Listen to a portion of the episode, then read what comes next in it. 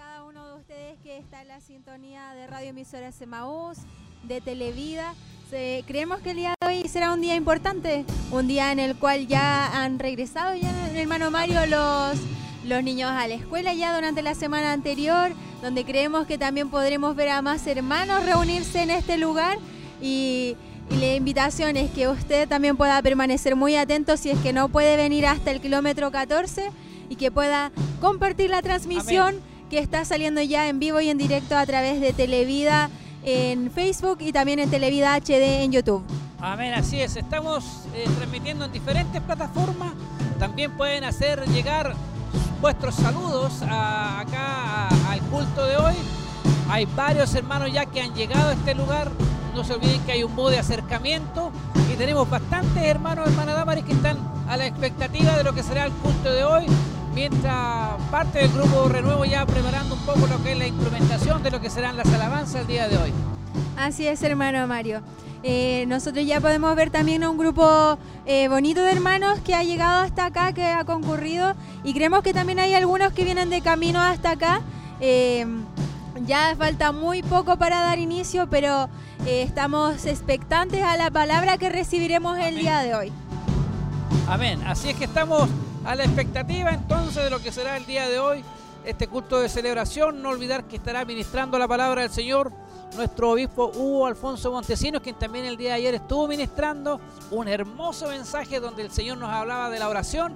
Hoy día Dios nuevamente también hablará nuestras vidas a través de su palabra. Y la invitación también es que usted pueda permanecer atento, como le decíamos, ya estamos saliendo en vivo y en directo a través de Facebook y Televida. Y usted ya puede comenzar a comentar, dejar sus saludos, eh, desde dónde nos está escuchando, hermano Mario, y también eh, sus peticiones de oración. La invitación siempre que le hacemos es que puedan dejar sus peticiones de oración a través de estos medios. Se estará orando por cada uno de eh, ustedes. También saludamos, Maradamari, a todo el grupo de hermanos que están trabajando, haciendo posible la transmisión de hoy. A nuestro hermano Luis Nostroza y a un grupo de jóvenes, muy jóvenes, trabajando en lo que es cámara ya, trabajando en todo lo que es eh, sonido en diferentes áreas, y no solamente en nuestra área, sino que hay áreas también como porteros, pasilleros, estamos con los protocolos correspondientes, y bueno, todos muy atentos el día de hoy para, bueno, ser bendecidos a través de lo que viviremos hoy como pueblo del Señor. Sí, eh, sin duda es un trabajo en conjunto que permite que todo esto pueda ser llevado a cabo como eh, usted lo puede ver en su hogar, eh, donde de forma conjunta, en agradecimiento también al señor hermano Mario porque él ha sido bueno y ha permitido que dones, talentos en, en cada uno de los hermanos que están ejecutando una labor el día de hoy. Amén, así es. Nosotros estamos junto a ustedes cuando cada segundo resta menos minutos ya para dar comienzo y que ustedes también serán parte el día de hoy de lo que viviremos como pueblo del Señor. A medida que transcurren los minutos, sigue llegando a los hermanos y sabemos que hoy tendremos bastantes hermanos eh, siendo parte de la bendición que viviremos como pueblo de Dios.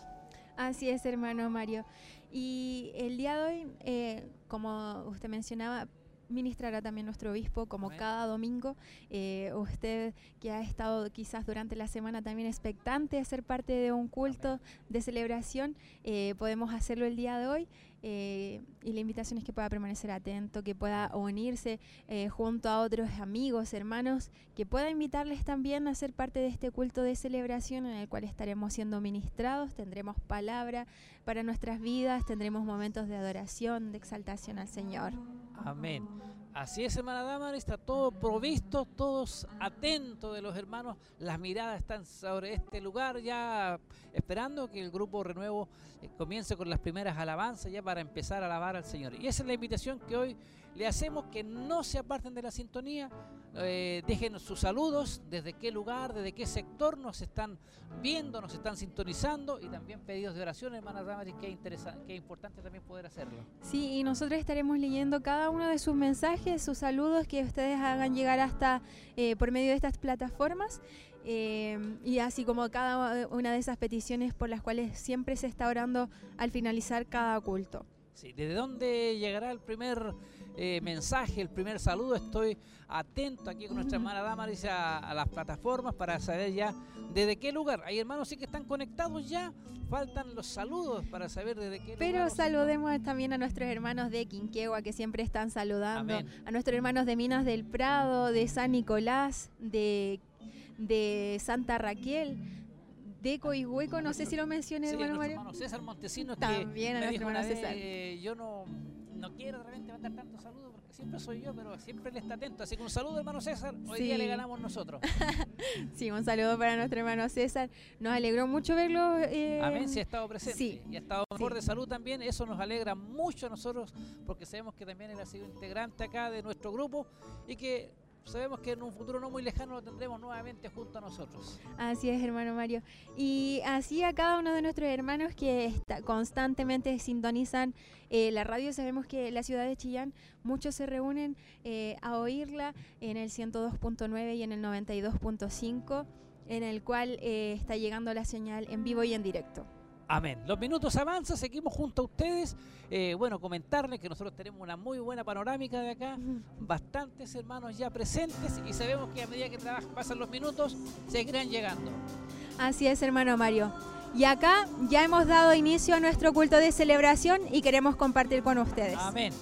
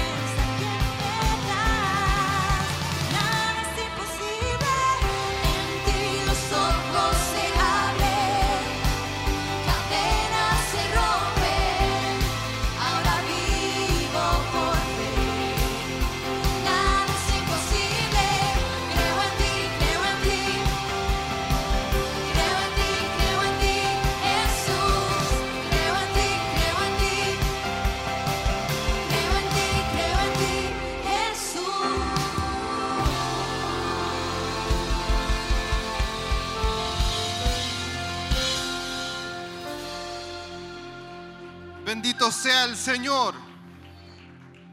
Dios les bendiga, hermanos, hermanas. Sean ustedes muy bienvenidos a este culto de celebración. Hoy estamos aquí para bendecir, exaltar el nombre de nuestro Dios. Puede tomar su asiento. Saludamos, por supuesto, a quienes están a través de televisión, a través de, de internet, de los diferentes canales, a través de la radio y nos están acompañando en esta mañana. Queremos que sean muy bienvenidos y que sean parte también de la bendición que Dios hoy tiene para nosotros. Hemos venido para bendecir el nombre del Señor. Hemos venido para exaltar su nombre. Hemos venido para celebrar su nombre, alegrarnos en él. Amén. Es bueno que usted esté en este lugar. Es bueno que usted nos acompañe también y por supuesto con la confianza en la bendición de nuestro Dios. Vamos a orar para dar inicio a este culto allí donde usted está. Nos acompaña, oramos al Señor. Padre Santo, en el nombre de Cristo Jesús, vamos ante su presencia, Señor, y en esta mañana nos presentamos. Dependientes de ti, Señor, para bendecirte, para exaltarte, Señor, para reconocer que necesitamos de ti.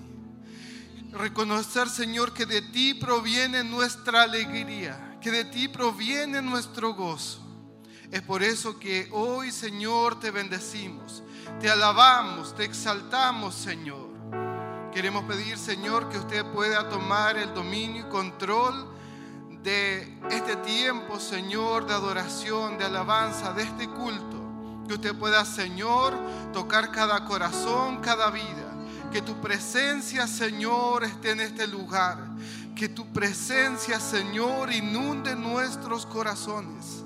Padre, en el nombre de Jesús, puedas ir, Señor, y tocar cada vida y cada corazón de aquellos que también hoy nos acompañan a través de los diferentes medios, Señor, de comunicación.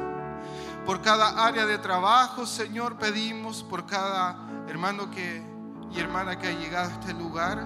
Señor, tú conoces cada necesidad. Tú conoces, Señor, cada vida y cada realidad.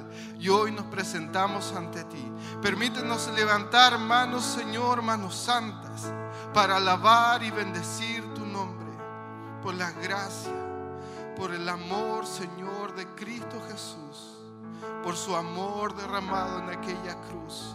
Es que estamos aquí. Te agradecemos y te bendecimos hoy. En el nombre de Cristo Jesús. Padre, te damos gracias. Amén. Amén. Amén. Bien, pues vamos a bendecir el nombre de nuestro Dios. Vamos a cantarle a Él. Allí donde usted está puede expresar con sus palabras lo que Él es para usted. Darle gracias, bendecir su nombre. Este tiempo es para eso, es para que usted pueda hacerlo con toda libertad. Junto a nuestros hermanos de renuevo, alabamos y bendecimos a nuestro Dios.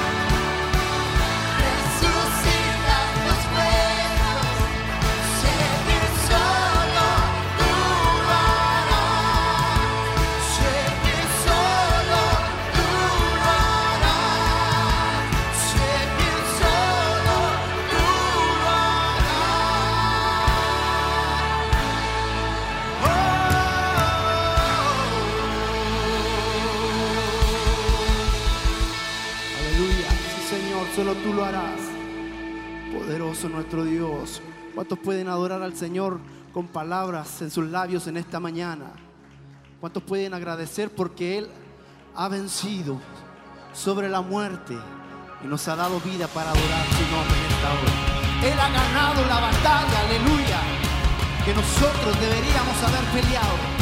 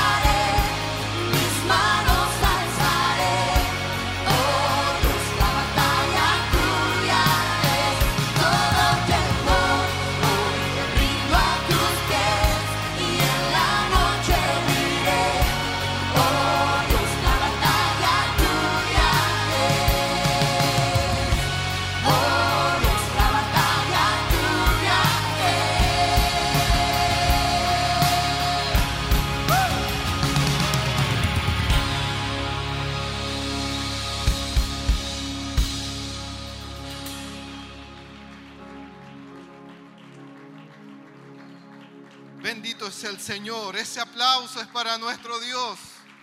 Él es digno de adoración, de alabanza. ¿Puede tomar su asiento, hermano? Hermana. Compartiremos un salmo, un salmo conocido, el Salmo 91. Dice, el que habita al abrigo del Altísimo morará bajo la sombra del Omnipotente. Diré yo a Jehová, esperanza mía y castillo mío, mi Dios en quien confiaré. Él te librará de la mano del cazador, de la peste destructora. Con sus plumas te cubrirá y debajo de sus alas estarás seguro. Escudo y protección es su verdad. No temerás al temor nocturno, ni a la saeta que vuele de día, ni a la pestilencia que ande en la oscuridad, ni a mortandad que en medio del día destruya. Caerán a tu lado mil y diez mil a tu diestra, mas a ti no llegarán. Ciertamente con tus ojos mirarás y verás la recompensa de los impíos, porque has puesto a Jehová, que es mi esperanza, al Altísimo por tu habitación. No te sobrevendrá mal ni plaga tocará tu morada, pues a sus ángeles mandará acerca de ti que te guarden y en todos tus caminos. En las manos te llevarán para que tu pie no tropiece en piedra. Sobre el león y la víbora pisarás, herirás al cachorro del león y al dragón. Por cuanto en mí ha puesto su amor, yo también lo libraré, lo pondré en alto, por cuanto ha conocido mi nombre. Me invocará y yo le responderé. Con él estaré yo en la angustia, lo libraré y lo glorificaré. Lo saciaré de larga vida y le mostraré mi salvación. Bendito sea el Señor. Hemos venido aquí para celebrar el nombre de nuestro Señor Jesucristo. Él es nuestra esperanza. Vamos a orar allí donde usted está, al Señor. Padre, oramos ante tu presencia y esta vez, Señor, estamos agradecidos, Señor, con gozo en nuestro corazón por poder exaltarte y bendecirte. Padre, y con toda humildad queremos pedir que puedas preparar nuestro corazón como buena tierra para recibir la semilla de tu palabra. Señor, que tu palabra llegue a nuestras vidas, corazones y mentes, Señor, para poder entenderla y comprenderla a través de tu Santo Espíritu.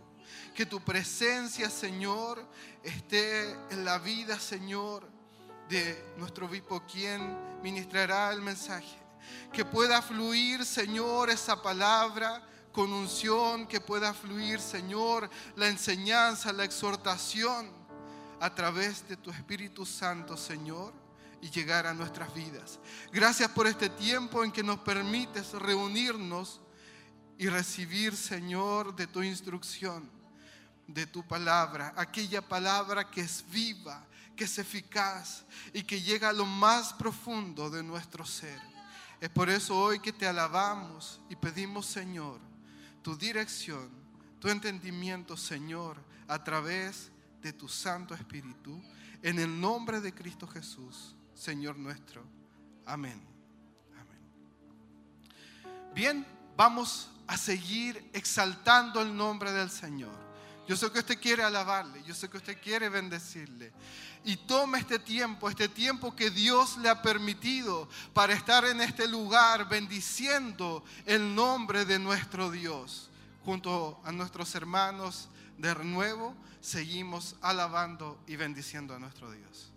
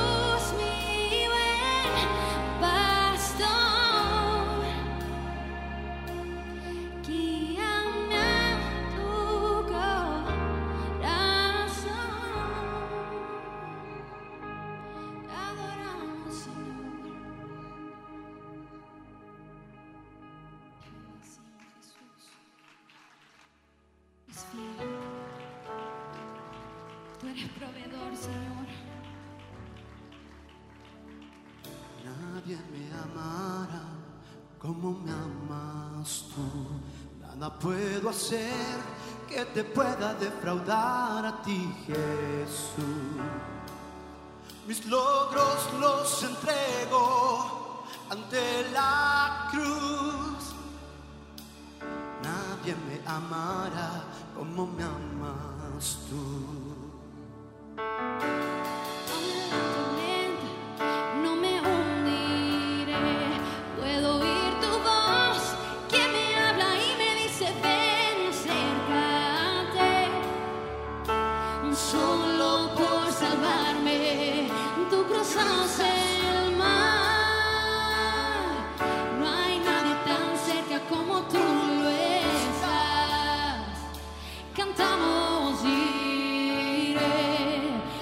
tú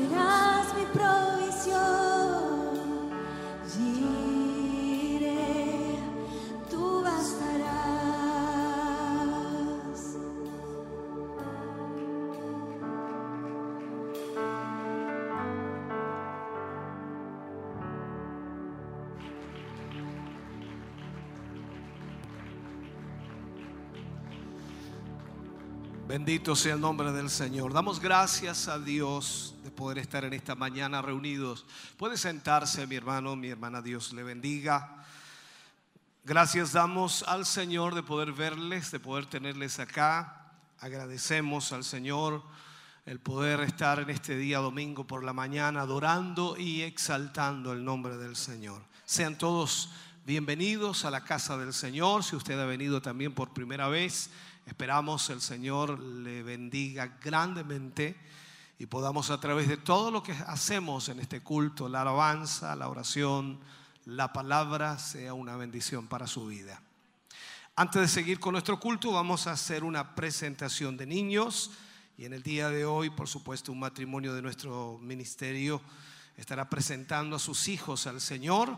Vamos a pedir a los padres de Mateo Jeremías Emiliano Luna Caro y Lucas Simón Luna Caro que pasen por aquí adelante para que estemos orando al Señor por ellos, para que de esta manera los presentemos al Señor. Bendito sea el nombre del Señor. Eso es.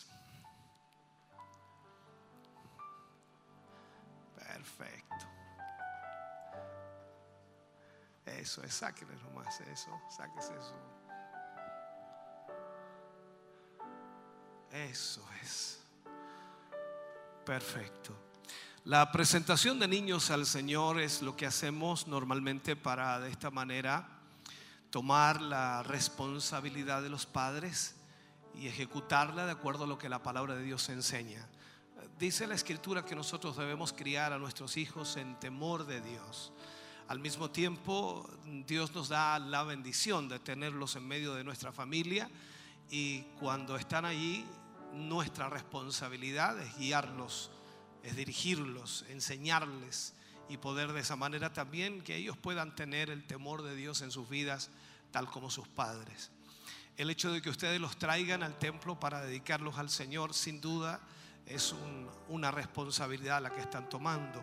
Siempre me preguntan el por qué presentar a los niños. Algunos piensan que simplemente es para que Dios los cuide, los proteja, los guarde de peligros, accidentes, enfermedades, que si bien es cierto, es así, pero la mayor prioridad es la responsabilidad que los padres toman para poder criar a sus hijos en el temor del Señor. Es por ello entonces que es tan importante que cada familia, cada matrimonio tome esta responsabilidad y la pueda ejecutar delante del Señor. La escritura tiene varios ejemplos que nosotros tomamos. Uno de ellos, y el principal, es cuando el Señor Jesús ministraba a las multitudes y la gente estaba agolpada alrededor de él. Los niños también querían estar cerca del Señor. Iban, se atravesaban por delante, lo tocaban, en fin. Y los discípulos tratando de mantener quizás el orden, comenzaron a hacerlos a un lado. Y ahí el Señor Jesús aprovechó esa oportunidad para hablarles acerca de los niños y los tomó en sus brazos, dice, los bendijo y dijo, dejad a los niños, venid a mí y no se los impidáis, porque de los tales es el reino de los cielos. Vamos más atrás al por qué Jesús dijo esto. Recordemos que el Señor Jesús fue dedicado al Señor a los pocos días de nacido. Fue traído por sus padres José y María hasta el templo para presentarlo al Señor. De la misma manera entonces vemos cómo Dios va marcando nuestras vidas y mostrándonos que es importantísimo criar a nuestros hijos para Dios. Vemos en el Antiguo Testamento la historia de un pequeño niño que sin duda al nacer fue también dedicado para el Señor. Pero antes de todo eso, una madre sin poder tener hijos, estéril, llamada Ana, casada con el Cana, y que este hombre también tenía dos mujeres. La otra se llamaba Penina. Y Penina le había dado muchos hijos, pero Ana no le había podido dar hijos y cada año iba al templo para orar y pedir y clamar a Dios que le diera un hijo. Y no sucedía. Hasta una de esas oportunidades llegó hasta el templo y oraba al Señor y dice que derramó su alma delante de Dios a tal extremo que cuando Elí, el sacerdote, la vio y la escuchó, pensó que estaba ebria. Y ella dice que derramó su alma y pedía al Señor, Señor, dame un hijo si tú me das un hijo, yo lo dedicaré a tu servicio. Así fue, Dios oyó esa oración y al tiempo nació Samuel. Samuel, este niño que por supuesto vino a alegrar la vida de Ana y también del Cana, a los 10 años de edad fue traído al templo y ella lo dejó allí para que Elí lo guiara en lo que era servir a Dios. Desde esa edad entonces Samuel comenzó a servir al Señor y a aprender todo lo que se hacía en el templo. Poco después, todos sabemos, Dios lo llamó. Una noche le habla y Samuel tuvo que responder. Elí le dijo lo que tenía que responder. Así que cuando Dios te hable nuevamente, dile, heme aquí que tu siervo oye. Este muchachito se transformó en el profeta para Israel. El que tuvo la responsabilidad de ungir al primer rey de Israel que fue escogido por el pueblo y que de esa manera entonces Saúl fue llamado el primer rey de Israel. Luego que Saúl fue desechado, el mismo Samuel tuvo que tomar su cuerno de aceite, e ir hasta la casa de Elí y ungir al nuevo rey llamado David, escogido por Dios, del agrado del corazón de Dios. Por lo tanto, en la historia vemos nosotros que Dios levanta hombres con propósitos, pero nacen con propósito. Y vemos a Samuel que desde su nacimiento estaba ya dedicado al Señor. Tenemos otra historia, la de Moisés, un pequeño niño nacido en la esclavitud. En el momento más difícil de la historia, cuando Faraón había decidido que no quería ver más judíos varones nacer en Egipto. Tal así era el edicto de que todos los niños varones que nacieran tenían que ser lanzados al río Nilo para morir ahogados. Y allí estaba una familia judía, la cual había tenido un hijo. Y de esta manera la madre, Jocabet, guardó al niño por tres meses. Y no pudiendo guardarlo más, hizo que su familia pusiera una canasta y la calafateara con brea para que no entrara el agua y la dejó en el río Nilo. Y oró a Dios para que Dios guiara esa canasta y pudiera el niño estar a salvo. Dios llevó esa canasta hasta las mismas puertas del palacio y allí la hija de Faraón lo crió como su hijo. Allí tenemos a Moisés, que luego en los años se transformaría el libertador de Israel para sacar a Israel de la esclavitud de Egipto y llevarlo a la tierra prometida. Cada niño trae un propósito de Dios. El encontrarlo está en la responsabilidad de sus padres. Por lo tanto, todo lo que ustedes le enseñen, ya sea de palabra o de hecho, ellos lo aprenderán. De esa manera entonces la responsabilidad recae sobre nosotros, sobre los padres. Dios les permita a ustedes la capacidad, la sabiduría y la inteligencia para criar a sus hijos en el temor del Señor y de esa manera entonces poder tener de ellos grandes hombres de Dios. Esperamos con todo nuestro corazón que sea así. Vamos a orar por ellos, amén. Padre, oramos en el nombre de Jesús te damos a ti muchas gracias, Señor, por la bendición que has dado a, esta, a este matrimonio, a esta familia. Señor, gracias por la bendición de sus hijos. Te pedimos, te rogamos, Señor, que tú los guardes, que tú los cuides y que los protejas, Señor, de todo peligro, accidente y enfermedad. Tu mano sea sobre ellos, Señor, guardándoles en cada momento. Te pedimos por sus padres que les dote de sabiduría y de inteligencia para poder, Señor, criar a sus hijos en el temor de Dios. Pon en ellos, Señor, el deseo de servirte y para que transmitan a sus hijos ese deseo maravilloso. Señor, les bendecimos en esta hora y te pedimos, Señor, que tu mano poderosa repose sobre sus vidas. Guárdales, Señor, como matrimonio. Cuídales y protégeles como matrimonio. Y que todo lo que ellos puedan enseñar y transmitir a sus hijos sea guiado por tu voluntad. Padre, en el nombre de Jesús, hoy dedicamos a estos niños, Señor, a tu servicio. Los dedicamos, Señor, ante tu presencia y creemos, Señor, tú les bendices para tu gloria. En el nombre glorioso de Jesús. Amén y Amén, Señor. De ese aplauso de alabanza al Señor. Aleluya.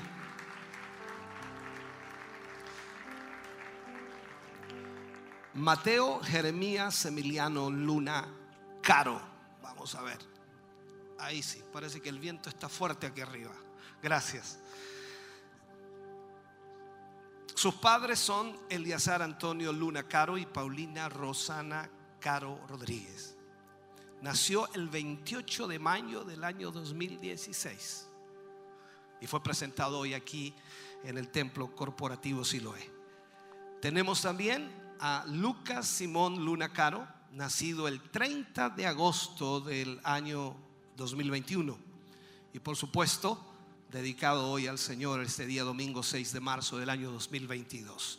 La escritura dice, dejad a los niños, venid a mí, no se los impidáis, porque de los tales es el reino de Dios. Para ustedes esto, Dios les bendiga mucho, gracias por permitirnos presentar a su bebé. Dios les bendiga grandemente. Por favor, ahí saquen la fotografía, no sé qué está por acá. Eso es.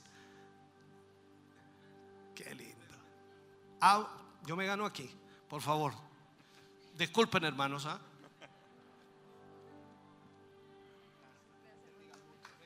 Fuerte ese aplauso de alabanza al Señor. Es un momento especial, maravilloso también para ellos. Y sin duda en el tiempo y en los años, si Dios se tarda en venir, esos pequeños verán la fotografía. Mira, aquí te teníamos, aquí te presentamos. Así que tú no te puedes escapar de la mano de Dios. Yo siempre recuerdo en un momento especial en, mi vida, un momento muy complejo en mi vida de joven, más que adolescente, ya era joven, y un poco rebelde en realidad a las cosas de Dios. Y recuerdo siempre a mi madre que en el negocio que él tenía, yo salí enojado y ella me dice, párate ahí, me dice. Y yo me vuelvo y me indica con el dedo así. Yo te entregué al Señor. Así que hagas lo que hagas, no vas a poder escapar de sus manos. Y se dio vuelta y se fue. Yo me fui enojado, me subí en el bus, iba en dirección a Concepción, de Coihueco a Concepción, tomaba, tenía que tomar dos buses, pero ese camino nunca había sido tan largo. Y las palabras resonaban en mi mente, fuertemente. Pasó una semana más y Dios me alcanzó.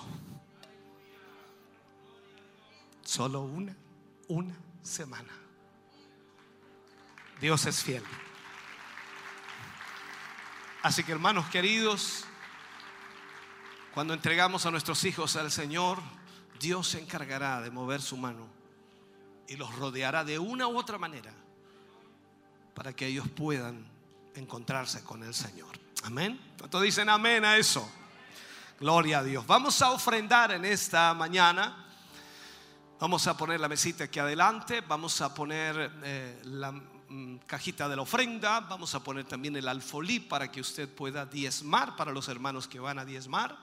Y de esa manera entonces usted podrá entregar para la obra de Dios de acuerdo a lo que haya sido prosperado, de acuerdo a lo que haya sido bendecido. Dios conoce su vida, conoce su hogar, familia y sin duda sabe lo que usted puede hacer.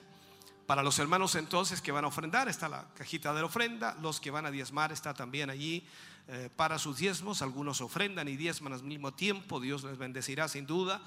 Y para los que no pueden hacerlo aquí, pueden hacerlo allá en la maquinita de JetNet, en la, en la entrada del templo, pueden ir con su tarjeta y pueden también ofrendar y diezmar. Para los hermanos que están a través de la televisión, la radio, la internet, dicen, ¿cómo lo hago yo? Bueno, les llegará a su WhatsApp toda la información necesaria para hacer esa transferencia, para hacer esa ofrenda. De esa forma entonces usted podrá también apoyar la obra del Señor. Siempre es importante respaldar la obra de Dios. Estamos en un proceso maravilloso también en donde estamos llevando a cabo todo lo que es la construcción de las instalaciones de televisión que va a comenzar a funcionar, yo creo, en uno, dos o tres meses más. Y esperamos en, el Señor que esta, esta transmisión sea de tremenda bendición para toda la ciudad de Chillán y toda la región de Ñuble. Así que hermano querido, su aporte es importante, aunque ese aporte, esa ofrenda no es utilizada en eso, pero permite que eso cubra lo que estamos haciendo y podamos eh, destinar otros dineros para esa construcción. Si no es así, tenemos que sacar de otro lado para poder apoyar la obra de Dios. Entonces, ofrenda es muy importante. Dios ama al dador alegre. Así que vamos a comenzar ordenados, ¿le parece? esta fila y esta fila primero, cuando hayan terminado estas dos filas, para que así no se, no se choquen al medio, pasa la fila del medio. ¿Le parece? Así que va a tener tiempo de pensar cuánto va a ofrendar. Así que hágalo con toda tranquilidad, hágalo con generosidad, hágalo con amor para la obra del Señor. La escritura dice, Dios ama al dador alegre.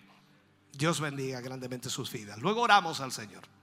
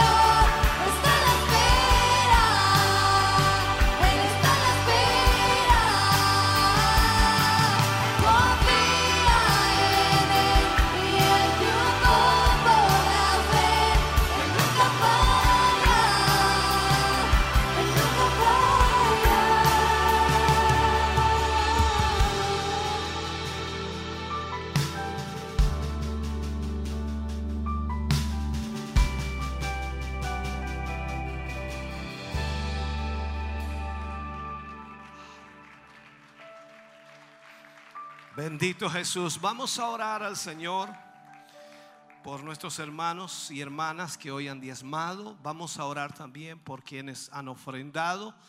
Y esperamos el Señor les multiplique y bendiga mucho más aún. Incline su rostro, cierre sus ojos. Padre, cuando vamos a ti en oración, Señor, sabemos que tú nos oyes. Gracias te damos, Señor, por las bendiciones que tú has entregado a tus hijos y a tus hijas. Gracias por prosperar sus vidas, Señor, sus trabajos, negocios. Gracias, Señor, por abrir puertas de bendición para ellos. Gracias porque ellos a través de esa bendición pueden también bendecir tu obra, apoyar y respaldar tu obra. Pueden al mismo tiempo cumplir, Señor, con lo que tu palabra nos enseña, diezmando, ofrendando, entregando con generosidad. Señor, sea tu mano obrando en favor de sus vidas, multiplicando lo que ha quedado en su poder, obrando, Señor, trayendo y supliendo toda necesidad en sus vidas. En el nombre de Jesús pedimos esa bendición tuya. Tu palabra dice que tú abrirás ventanas en los cielos y derramarás bendición hasta que sobreabunde. Es por ello, Señor, que te pedimos que tú obres favorablemente para sus vidas. En el nombre de Jesús creemos que así será, Señor, y hoy agradecemos estas ofrendas y estos diezmos que ayudan, respaldan y permiten que tu obra siga avanzando. En el nombre de Jesús, amén y amén, Señor. Aleluya. Fuerte ese aplauso de alabanza. Dios les bendiga, mis hermanos, mis hermanas. Dios añada bendición a sus vidas. Adoramos al Señor, preparamos nuestro corazón para la palabra de Dios en esta mañana. Esperamos Dios nos hable como cada día. Esperamos que la bendición de Dios sea maravillosa sobre nuestras vidas. Dios, Dios pueda hablarnos una vez más. Póngase de pie, adoramos a Dios.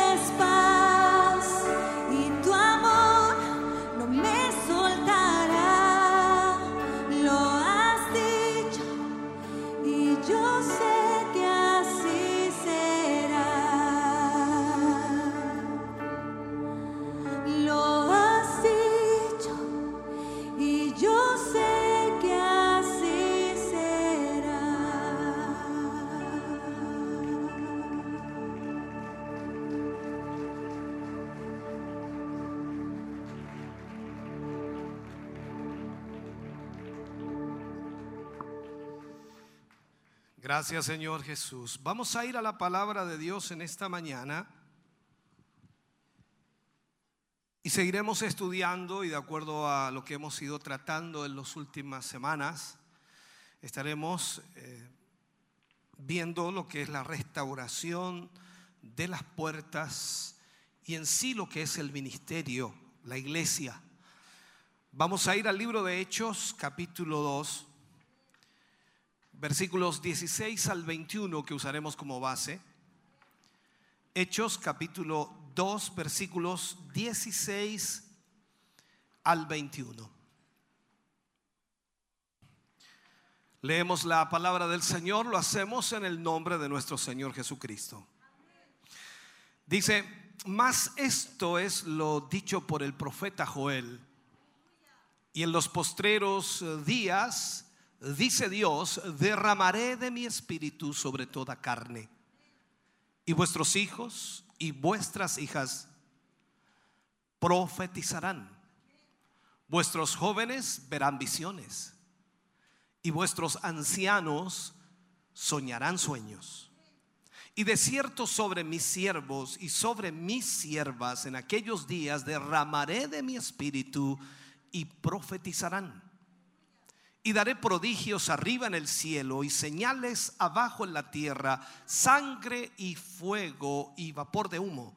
El sol se convertirá en tinieblas y la luna en sangre antes que venga el día del Señor grande y manifiesto, y todo aquel que invocar el nombre del Señor será salvo.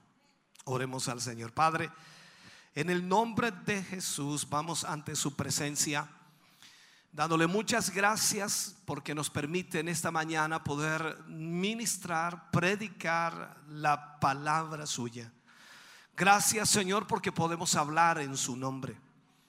Gracias porque podemos ministrar a su iglesia. Señor, en esta hora le pedimos que su Espíritu Santo tome el control, tome el dominio, Señor, de nuestras mentes y de nuestros corazones que toda presunción o que toda idea, que todo pensamiento, Señor, o filosofía humana quede fuera y en esta mañana, Señor, podrán, podamos abrir nuestra mente para que su palabra pueda calar hondo en nuestros corazones. Señor, gracias por lo que hoy recibiremos y esperamos, Señor, que su Espíritu Santo nos guíe en todo. Lo pedimos y lo rogamos en el nombre de Jesús. Amén y amén, Señor. De ese aplauso de alabanza al Señor.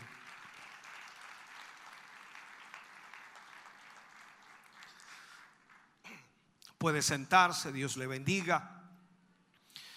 Vamos a la lección número 5 o tema número 5 de esta serie que hemos estado tratando cada domingo.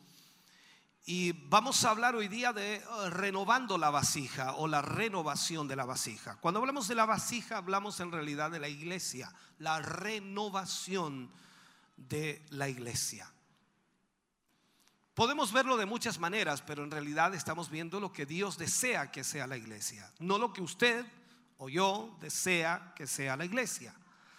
Se recordará entonces que al comienzo de esta serie dijimos que hasta que la iglesia no sea renovada, nunca esa iglesia verá avivamiento. Mientras la iglesia no sea renovada a el propósito de Dios o a la voluntad de Dios, no habrá avivamiento. Entonces la pregunta que nos hacemos es cómo cómo va a preparar y renovar Dios a esta iglesia de los últimos tiempos. ¿Cómo Dios va a renovar a esta iglesia? Esa es la pregunta que nos hacemos y tenemos que buscar respuestas a ello. De seguro usted y yo estamos muy cerca a la posición que tuvo en aquel entonces Zorobabel, cuando usted lee el libro de Ezequiel o Zacarías, perdón, cuando habla acerca de Zorobabel. Dice que Zorobabel despertó y él vio un candelero todo de oro todo de oro. Esa iglesia de Dios que Dios está buscando tiene que ser una iglesia toda de Dios. El candelero en sí representa a la iglesia en el Antiguo Testamento y el oro que cubría ese candelero significa Dios. Por lo tanto, la iglesia tiene que ser toda de Dios.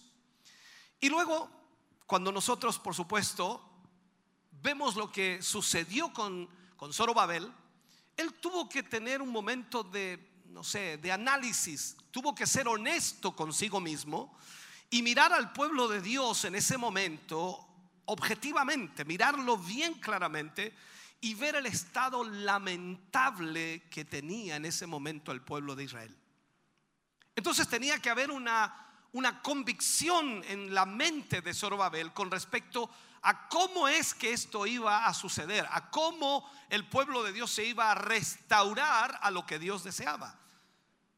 De cierto, estamos en la misma situación en este tiempo. Debemos ser bastante objetivos y mirar a la iglesia y mirar el estado espiritual que tiene la iglesia y ver cómo Dios quiere restaurarla y de qué manera Dios la va a restaurar a lo que Él quiere. Estamos así ahora.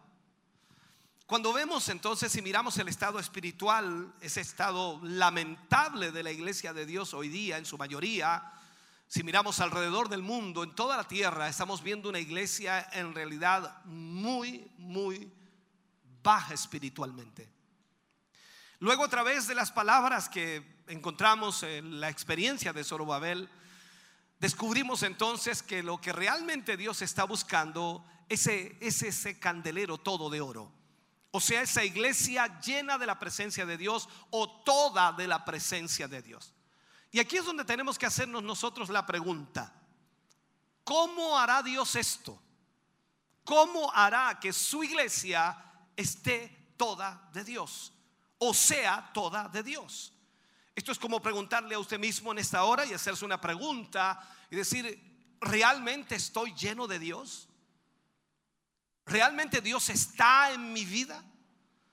Porque ustedes es la iglesia, somos la iglesia y nosotros debemos entender que si Dios está en nosotros como iglesia, entonces la solución está hecha o tenemos la respuesta.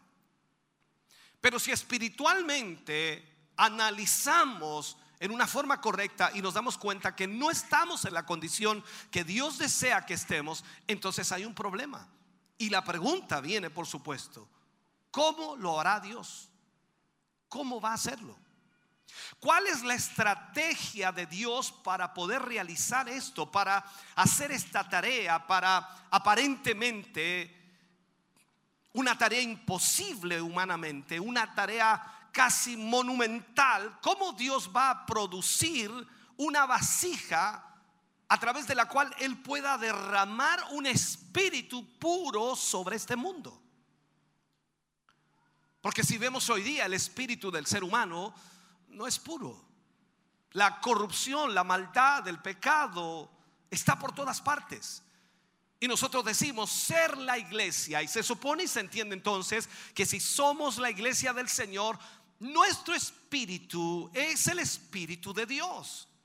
Y que debe operar y que debe actuar sin celos, sin contiendas, sin envidias, sino que totalmente de Dios.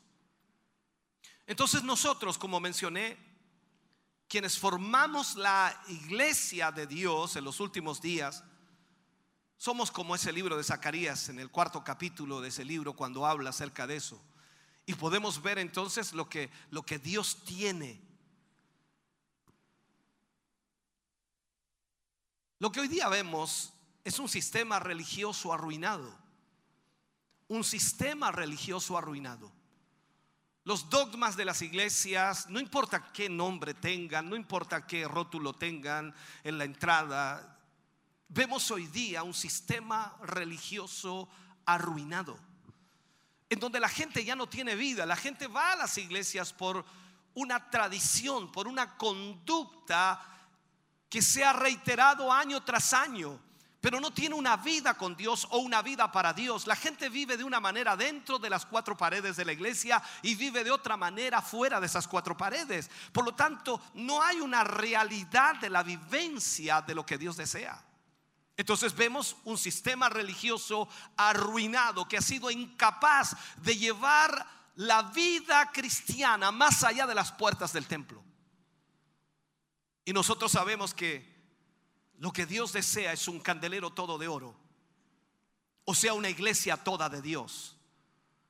Eso es lo que sabemos por la palabra del Señor. Sabemos que Él no va a volver por, por ninguna máquina religiosa arruinada. Él no va a venir a buscar los desperdicios o lo que quedó de lo que Él quería. La escritura dice que cuando Él venga, se llevará una iglesia que no tenga mancha, ni arruga, ni cosa semejante. Una iglesia que sea santa, que sea pura. Una iglesia que esté viviendo de acuerdo a su voluntad.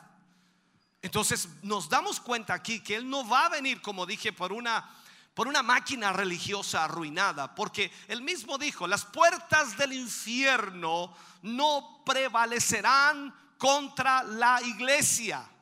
O sea, la iglesia que Él iba a edificar no era una iglesia que iba a ser vapuleada o iba a ser derrotada o iba a ser arruinada. Sería una iglesia que iba a permanecer firme a pesar de que el infierno mismo se levantara en contra de ella. Porque la iglesia que Cristo edifica es una iglesia poderosa y es una iglesia que vive conforme a la voluntad de Dios.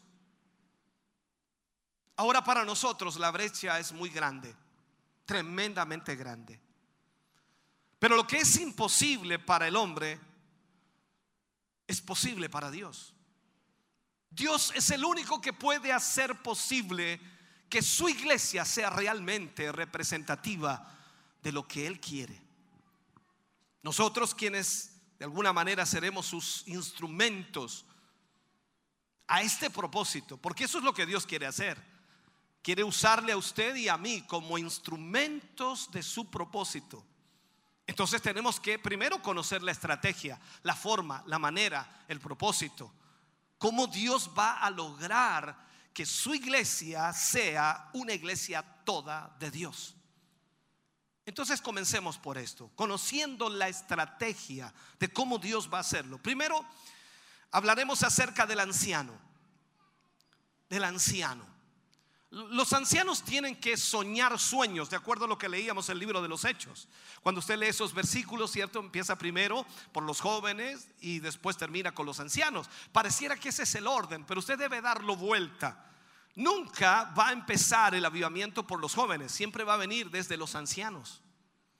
Por eso es fundamental que los ancianos, los hombres que llevan la palabra de Dios, los hombres que tienen la responsabilidad de ministrar, sean los que tienen entonces esa responsabilidad de guiar a la iglesia de la mejor manera.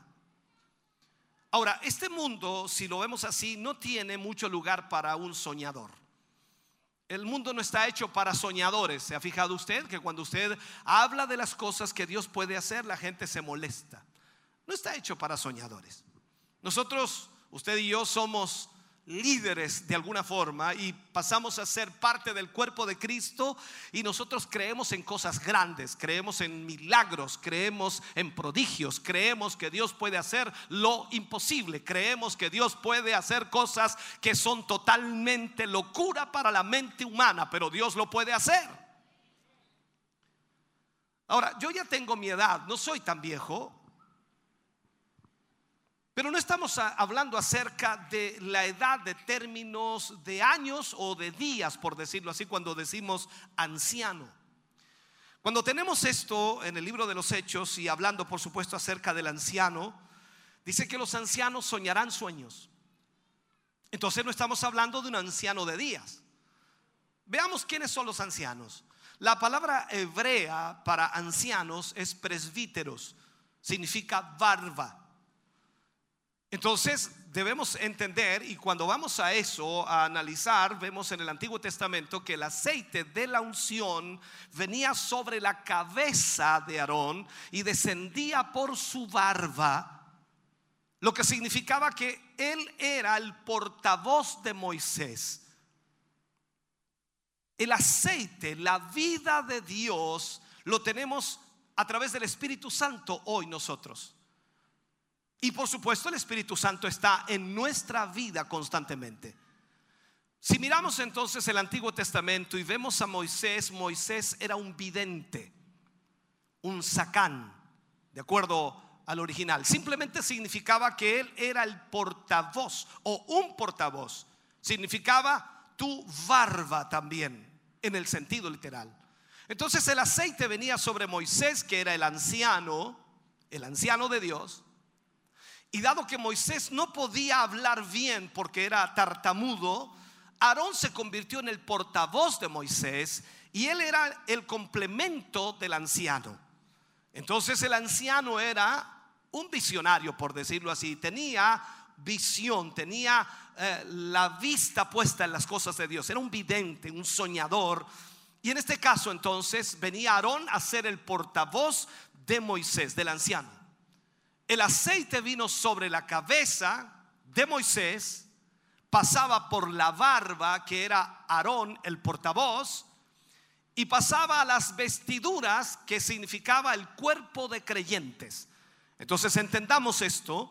Primero está Moisés, la cabeza, donde se derramaba el aceite, pasaba por la barba, que era el portavoz, que era Aarón, y luego cubría las vestiduras, que era el cuerpo, la iglesia. ¿Me siguen eso?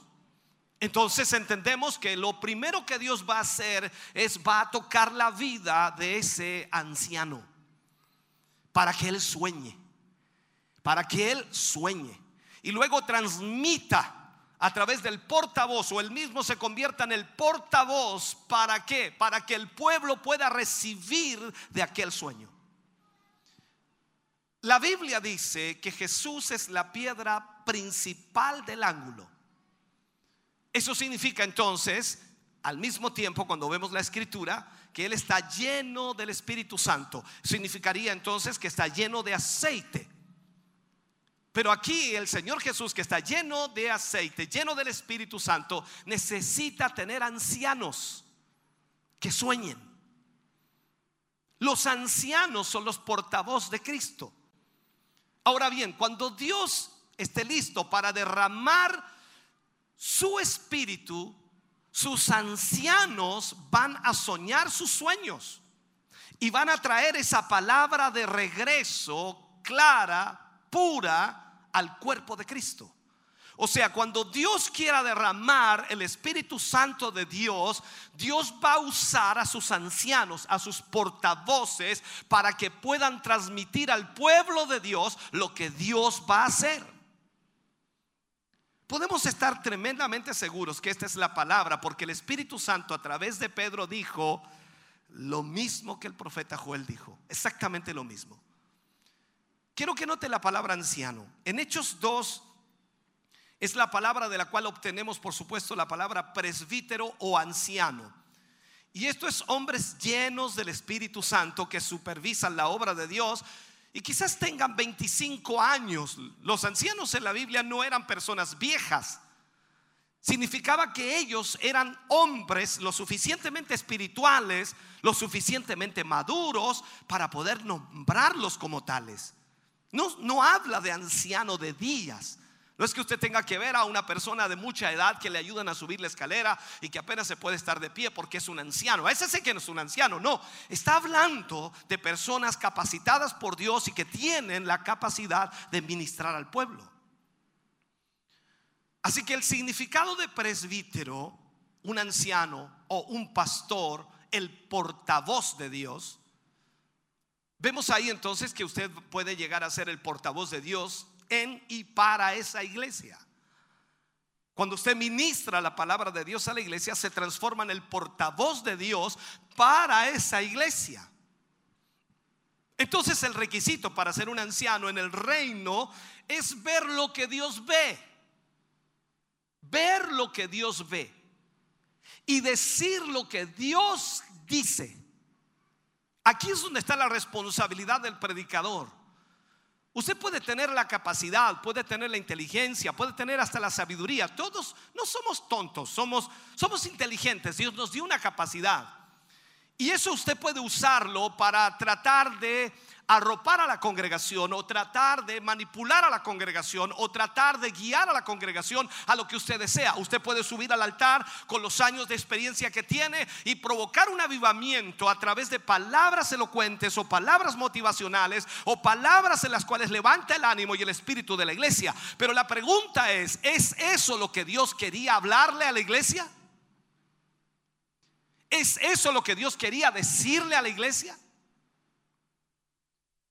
Porque la mayor parte de la gente lo que quiere es venir a un culto en donde Dios lo restaure, lo levante, lo sane, lo anime. Y es una realidad, pero a veces Dios no restaura, ni anima, ni sana, ni liberta, porque lo que Dios quiere hacer es un cambio generalizado en la vida de ese creyente, que de una vez por todas se suelte del pecado, deje las amarras del pecado y comience a vivir para Dios, para que Dios pueda restaurar su vida. Entonces vemos aquí que el anciano, el presbítero o el pastor, tiene que decir lo que Dios dice y tiene que ver lo que Dios ve. La palabra profeta es naví. Y esta se basa, por supuesto, en otra palabra hebrea que es vidente. O sea, un vidente es el que puede ver más allá de lo natural, más allá de lo natural. Es, él es un hombre que ve lo que otros no ven. Esto le pasó a un ejemplo bíblico, le pasó al criado de Eliseo. ¿Se acuerda usted esa historia? Cuando Eliseo fue rodeado por los sirios en el campamento y el criado sale afuera de la carpa, vamos a llamarle así, la tienda, y ve que están rodeados de enemigos. Los sirios los habían rodeado. Y le dice al profeta, estamos rodeados de enemigos. Entonces él sale a ver, sale también de la tienda, sale a la puerta de la tienda y observa. Y mira como miró también el criado. Y Eliseo le dice, son más los que están con nosotros que los que están con ellos. El criado lo queda mirando entonces él se da cuenta que el criado no estaba viendo lo mismo que él estaba viendo. Entonces le dice a Dios, Señor, abre los ojos a este para que vea. Y cuando eso sucedió, él vio el ejército de Dios que estaba alrededor de ellos protegiéndolo. Hermano querido, tú puedes mirar, ahora mismo tú estás mirando este lugar, estás mirando esta iglesia y tú ves algo, lo humanamente que se ve. Pero cuando tú estás mirando como Dios, tú ves más allá de lo que la vista natural puede ver.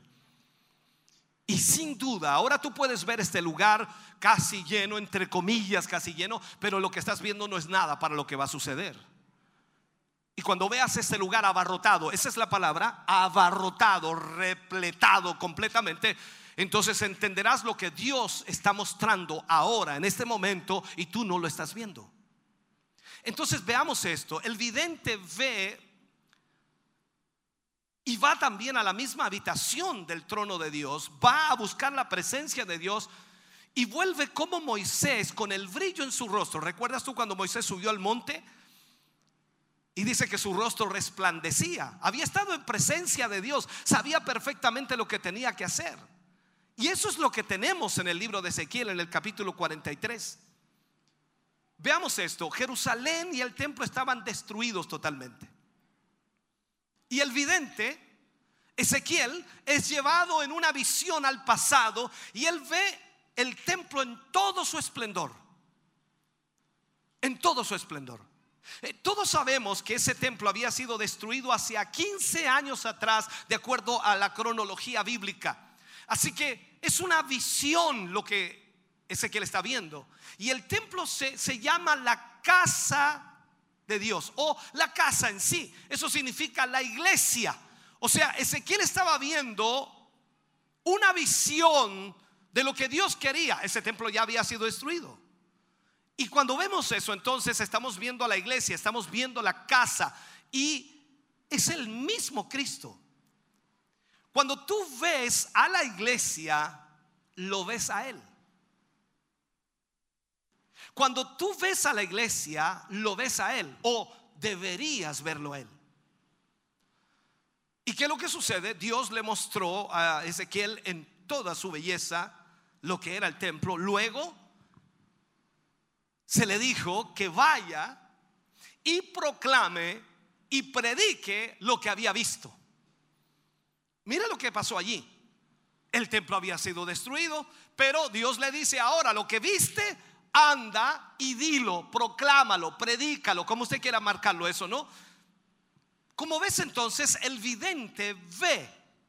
Luego vuelve a Naví, o sea, a predicar, a ministrarlo, a profetizar. Y esto es predicar tan duro de alguna manera que le salga espuma por la boca. O sea, tiene que saber lo que tiene que ministrarle al pueblo. Tú no puedes venir acá a predicar y decir, bueno, vamos a ver lo que Dios nos va a decir en esta noche o en esta mañana, a ver si Dios tiene algo para nosotros, mi hermano. No, tú tienes que saber lo que Dios quiere que tú le digas a esa iglesia. Tú no has venido aquí en esta mañana para perder el tiempo, tú has venido aquí para oír la voz de Dios. Tú no has venido en esta mañana porque te levantaste temprano simplemente. Tú vienes aquí con el anhelo de que Dios, el Dios de los cielos, te hable a través de la palabra que ese predicador trae. Porque si no es así, has perdido tu tiempo. Debe haber una palabra de Dios. Entonces cuando vemos lo que realmente significa la palabra de Dios, nos damos cuenta que es importante. El gran, el gran presidente Lincoln fue cristiano. Y él habló de muchas cosas acerca de los predicadores. Y él dijo una vez, cuando, cuando yo voy para oír a un hombre predicar el Evangelio, yo quiero oírlo predicar como si estuviera peleando con abejas. Así quiero que predique. Eso es lo que la palabra Naví significa. El anciano va delante de Dios y ve lo que Dios ve y oye lo que Dios oye y luego se vuelve a Naví, a profeta, para predicar hasta que le salga espuma por la boca. Entendamos esto. Un significado de sueño es desde dentro una hipnosis divina. El sueño tendría como significado que es como una hipnosis divina. Cuando tú tienes un sueño de Dios, es como una hipnosis divina. Él te ha mostrado lo que Él quiere hacer. Eso quiere decir entonces que Dios ha venido a mis sentidos de tal manera que mis sentidos ya ya no importan, sino solo importa lo que él me mostró, lo que él quiere que yo vea. Entiéndalo. Mi oír, mi ver, mi hablar natural ya no importan. Solo importa lo que Él quiere que yo vea. Entonces, eso significa que esa persona tiene una hipnosis de Dios, porque ha visto lo que Dios quiere que viera o que quiere que Él pueda ver. Y en este sentido, entonces pasa a ser una hipnosis divina y yo vuelvo para predicar lo que he visto y no me interesa lo que piensen de mí y no me interesa lo que digan de mí y no me interesan si les agrada o les gusta, no me interesa si lo aplauden o no lo aplauden, porque yo estoy diciendo lo que Dios me mostró y eso es lo importante para mí. Entonces el primer paso para alistar a la iglesia para el derramamiento del Espíritu Santo sobre este mundo, el primer paso es que el anciano entre al lugar santísimo, que esté con Dios, que vea lo que Dios ve, que oiga lo que Dios oye o lo que Dios le está hablando y que sepa lo que Dios está diciendo. Entonces como Ezequiel, volverá, proclamará a la iglesia lo que él ha visto. Y cuando la iglesia empiece a ver eso, hermano querido, va a conocer que Dios le dio a esa iglesia un regalo que se llama pastor. Y se va a dar cuenta que ese hombre de Dios realmente está en presencia de Dios para ministrar lo que Dios quiere que hable. Él nunca le entregó a ellos simplemente un pastor para ser un administrador de negocios. No, Él está ahí para esperar delante de Dios, para soñar un sueño, para oír lo que Dios está diciendo como portavoz de Dios. Yo reconozco, hermano querido, que, que si yo no oigo lo que Dios está diciendo, entonces las ovejas de su prado, por decirlo así, no van a saber lo que Dios está diciendo. Soy el pastor y tengo la mayor responsabilidad. Si yo no oigo lo que Él está diciendo, entonces ustedes tampoco sabrán lo que Él dice. ¿Recuerda usted al pueblo de Israel? Cuando Dios allá en el monte de Sinaí hacía temblar el monte, destellos de fuego, y el pueblo se asustó. Y le dijo Moisés, sube tú. Ah, anda tú y habla con Dios y, y- y- después que hables tú con Dios, cuéntanos a nosotros. Nosotros te vamos a creer lo que Él dice. Y se transformó entonces Moisés en el portavoz de Dios. Él subía al monte, estaba en presencia de Dios, hablaba con Dios y Dios le hablaba a él y él descendía y le contaba al pueblo lo que Dios había dicho. ¿Me sigue, cierto? Entonces pareciera, pareciera que cualquier hermano puede hacer eso, cualquier hermana puede hacer eso. Dice, "Oh, estuve con Dios, Dios me habló. Este pastor está equivocado, Dios me habló a mí. No, entiende cómo Dios trabaja. Sus ancianos soñarán sueños. Ellos estarán en presencia de Dios. Ellos recibirán el mensaje de Dios para las ovejas, para que puedan realmente saber lo que Dios está diciendo. Y si ellos, escúcheme bien, las ovejas no saben, entonces no pueden hacer nada. Y una vez más, la culpa la tiene el pastor.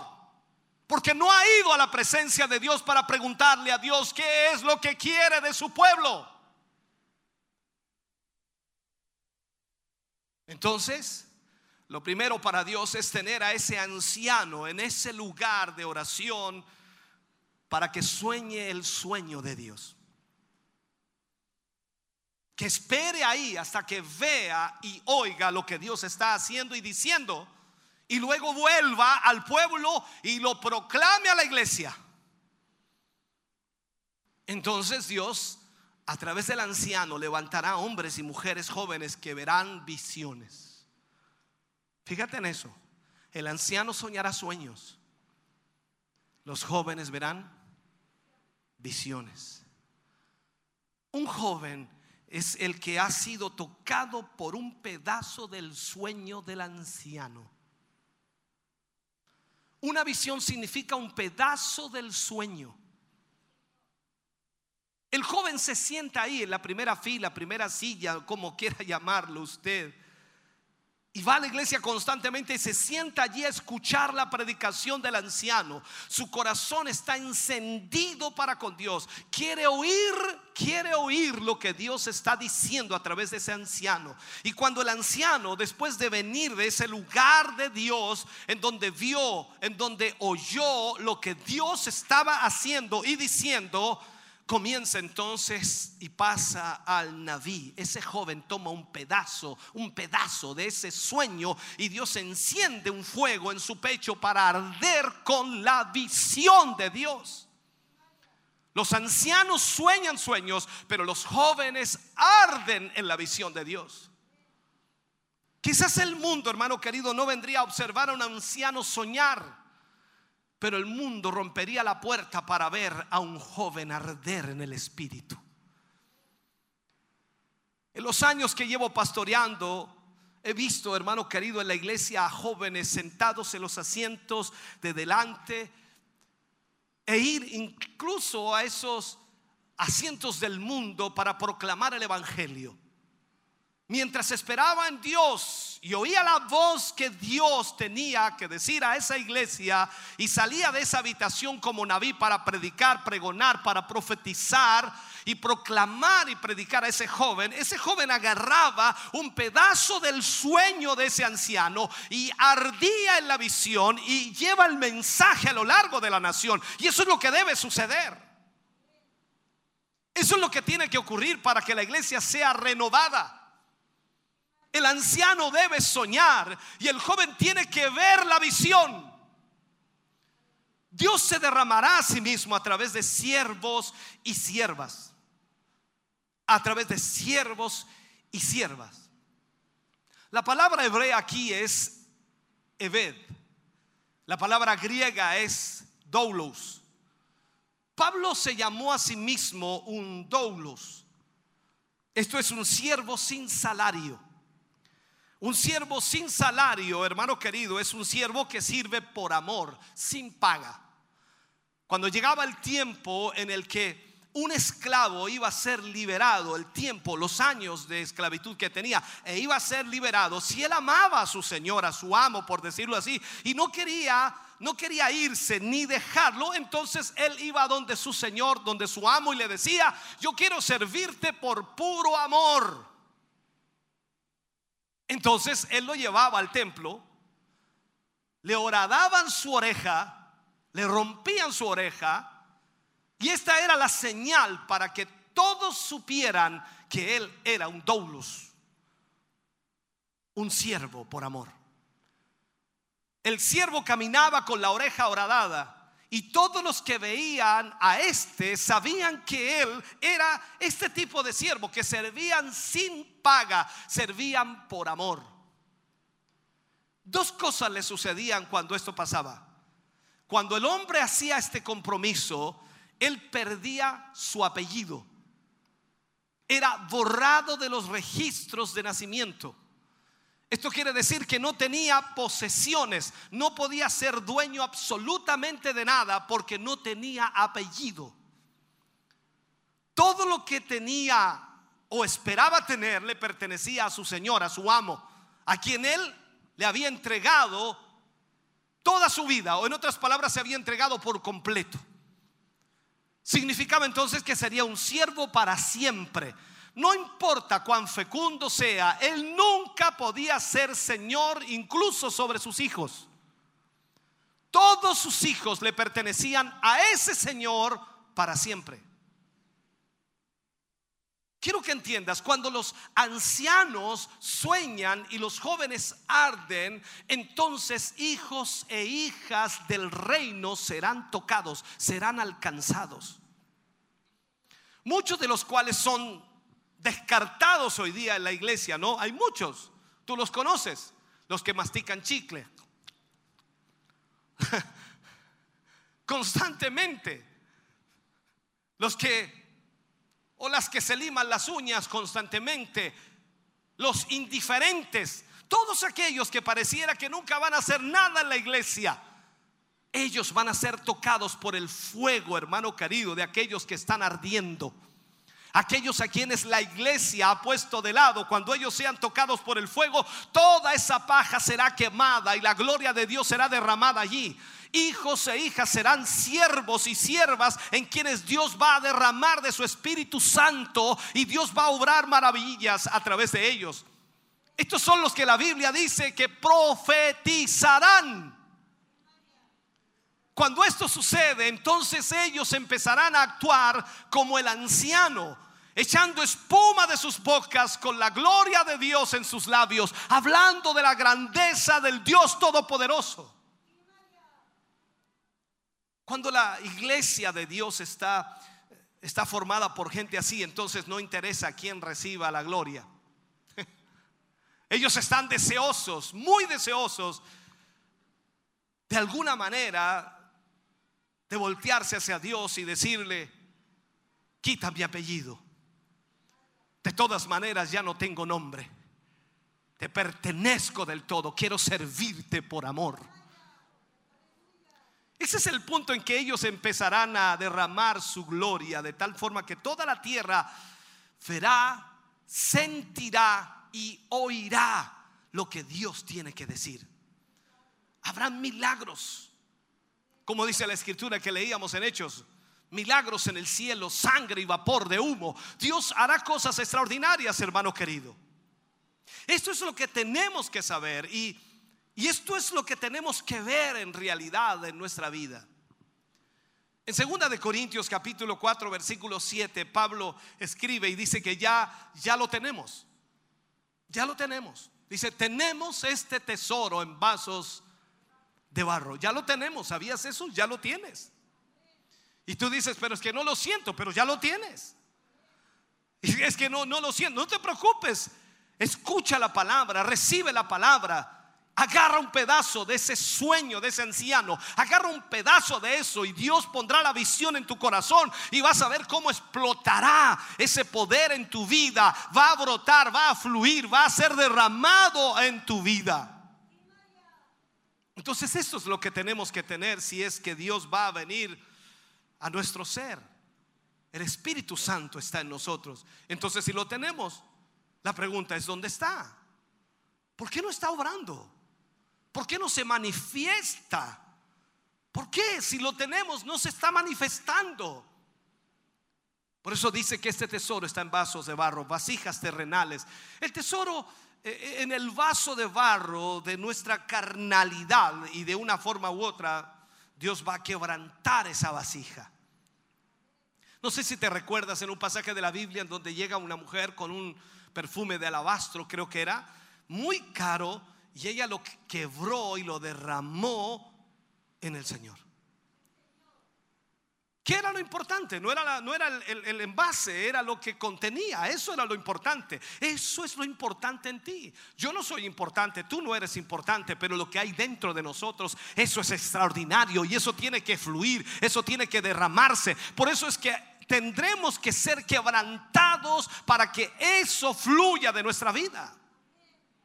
Nosotros somos como Jesús, tenemos que pasar a través de nuestro propio Getsemaní para ser molidos y quebrantados para que el tesoro pueda derramarse. Muy contrario a lo que tú puedas creer, muy contrario a lo que la mayor parte de la iglesia pueda creer. Jesús no fue a las calles de Jerusalén o de las calles de Jerusalén al Calvario. Él no pasó de allí al Calvario, no. Él primero fue a Getsemaní. Esa palabra son dos palabras unidas, es una palabra compuesta. Het significa el lugar de aplastamiento. Semaní, que viene de la palabra semen, de ahí obtenemos la semilla humana, el semen, la semilla de Dios. Entonces tenía que haber aplastamiento antes de que esa semilla pudiera ser derramada. Tú y yo también tenemos que pasar a través de nuestro Hexemaní antes de que esta vida de Dios pueda derramarse a través de nosotros efectivamente. Hay otro pasaje en la Biblia en donde Jesús estaba frente a una multitud de cinco mil hombres, sin contar mujeres y niños. Y dice que tenían hambre y los discípulos van donde Jesús le dice, despáchalos, despídelos porque no han comido durante todo el día. Él les dice, denle vosotros de comer. No tenemos nada, solo tenemos aquí unos par de panes y unos pececillos. Tráiganmelos acá. Se los trajeron. ¿Qué hizo Jesús allí? Esto es impresionante. En un solo versículo tenemos todo el panorama y todo lo que Dios quiere hacer con su iglesia. En un solo versículo.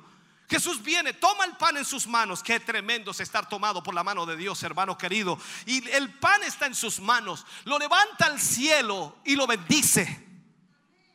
Y luego de haberlo bendecido, parece que todo es pura gloria, ¿no? Lo baja y lo quebranta, lo parte.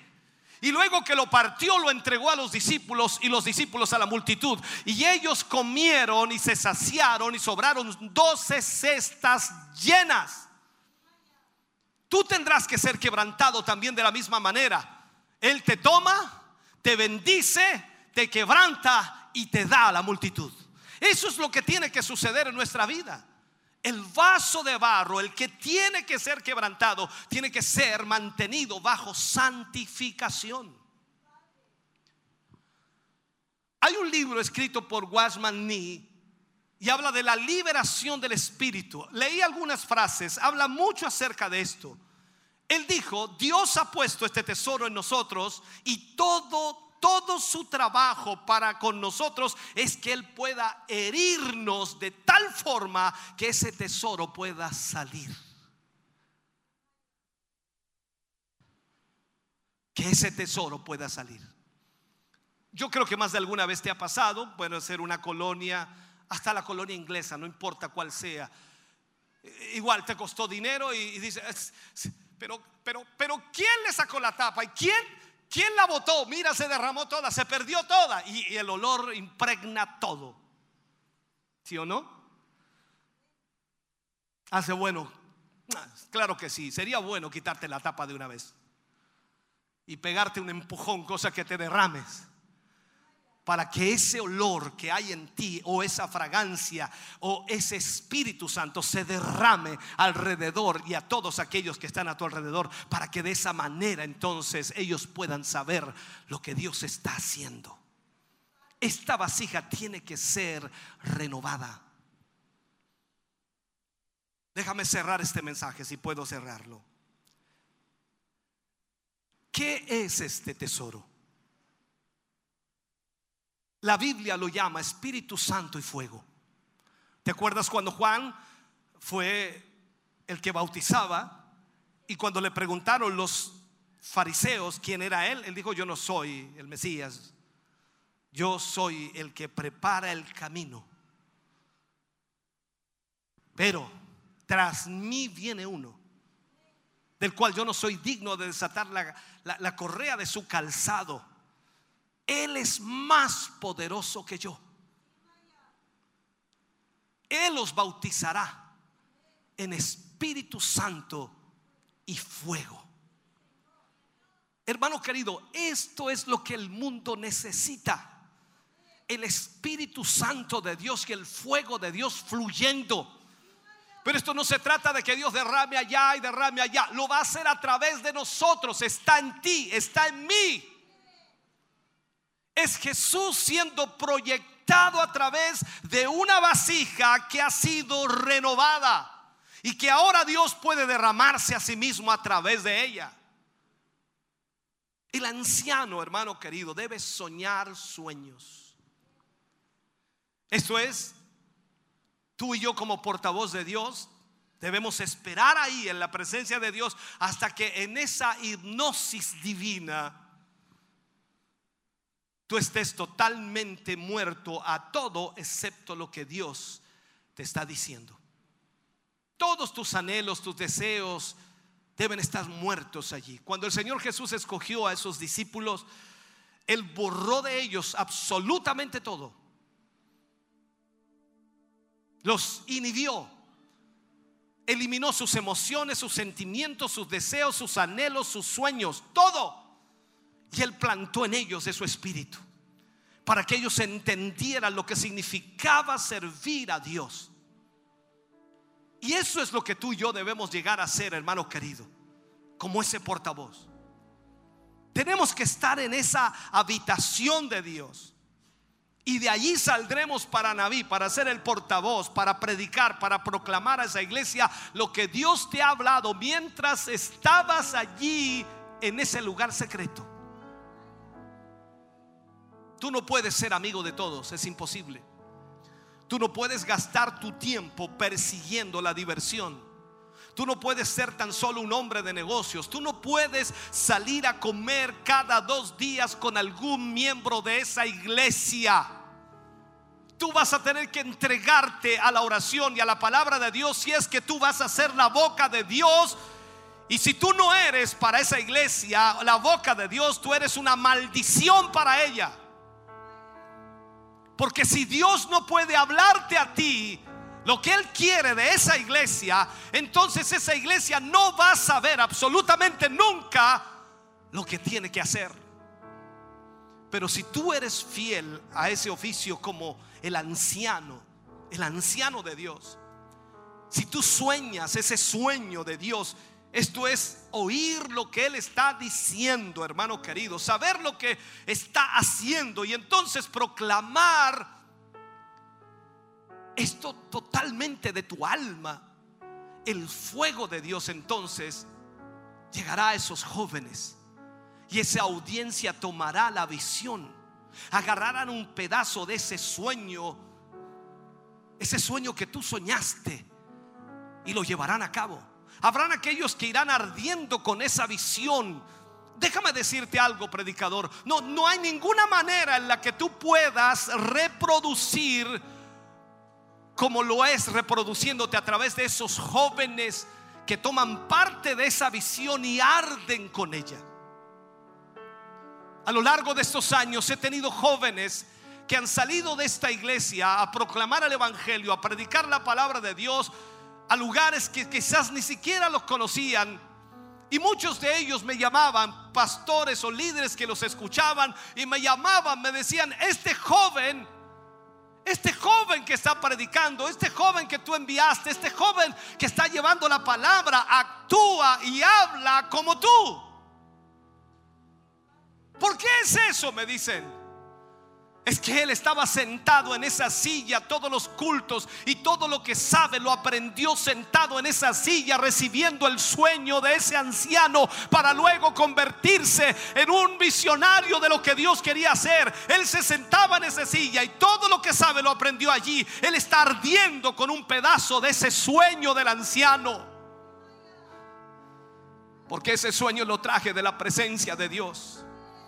Y cuando el anciano sueña y los jóvenes comienzan a arder, escúchame bien, los hijos e hijas empiezan a profetizar y actuar como el anciano. Yo te puedo decir algo.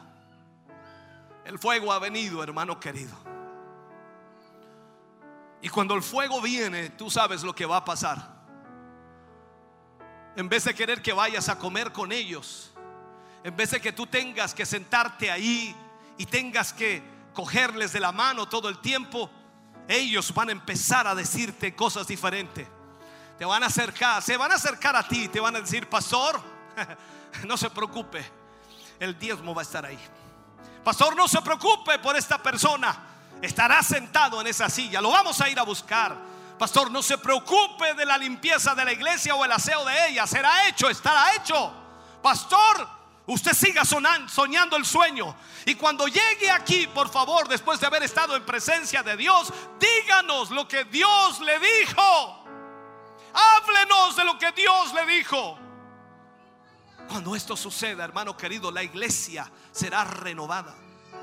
A través de esa vasija renovada de Dios, Él podrá derramarse sobre esta tierra.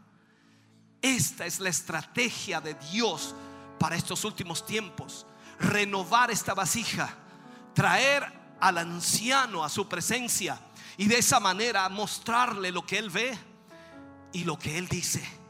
Y cuando él salga de la presencia de Dios será un naví, un portavoz, un profeta, un predicador y lo predicará desde el altar y los jóvenes en las sillas comenzarán a agarrar un pedazo de esa visión y arderán con ella. Y cuando eso comience a suceder, la iglesia verá a esos jóvenes arder y cuando eso suceda, los niños comenzarán a profetizar. Aleluya, Dios comenzará a derramar de su gloria, porque así es el proceso de Dios. Dios lo hará a través del anciano, luego a través de los jóvenes y luego toda la iglesia se llenará de su presencia. No hay nada más glorioso que eso. Por eso es que necesitamos renovar esta vasija. Oh Señor Jesús. Aleluya. Ponte de pie, iglesia, por favor.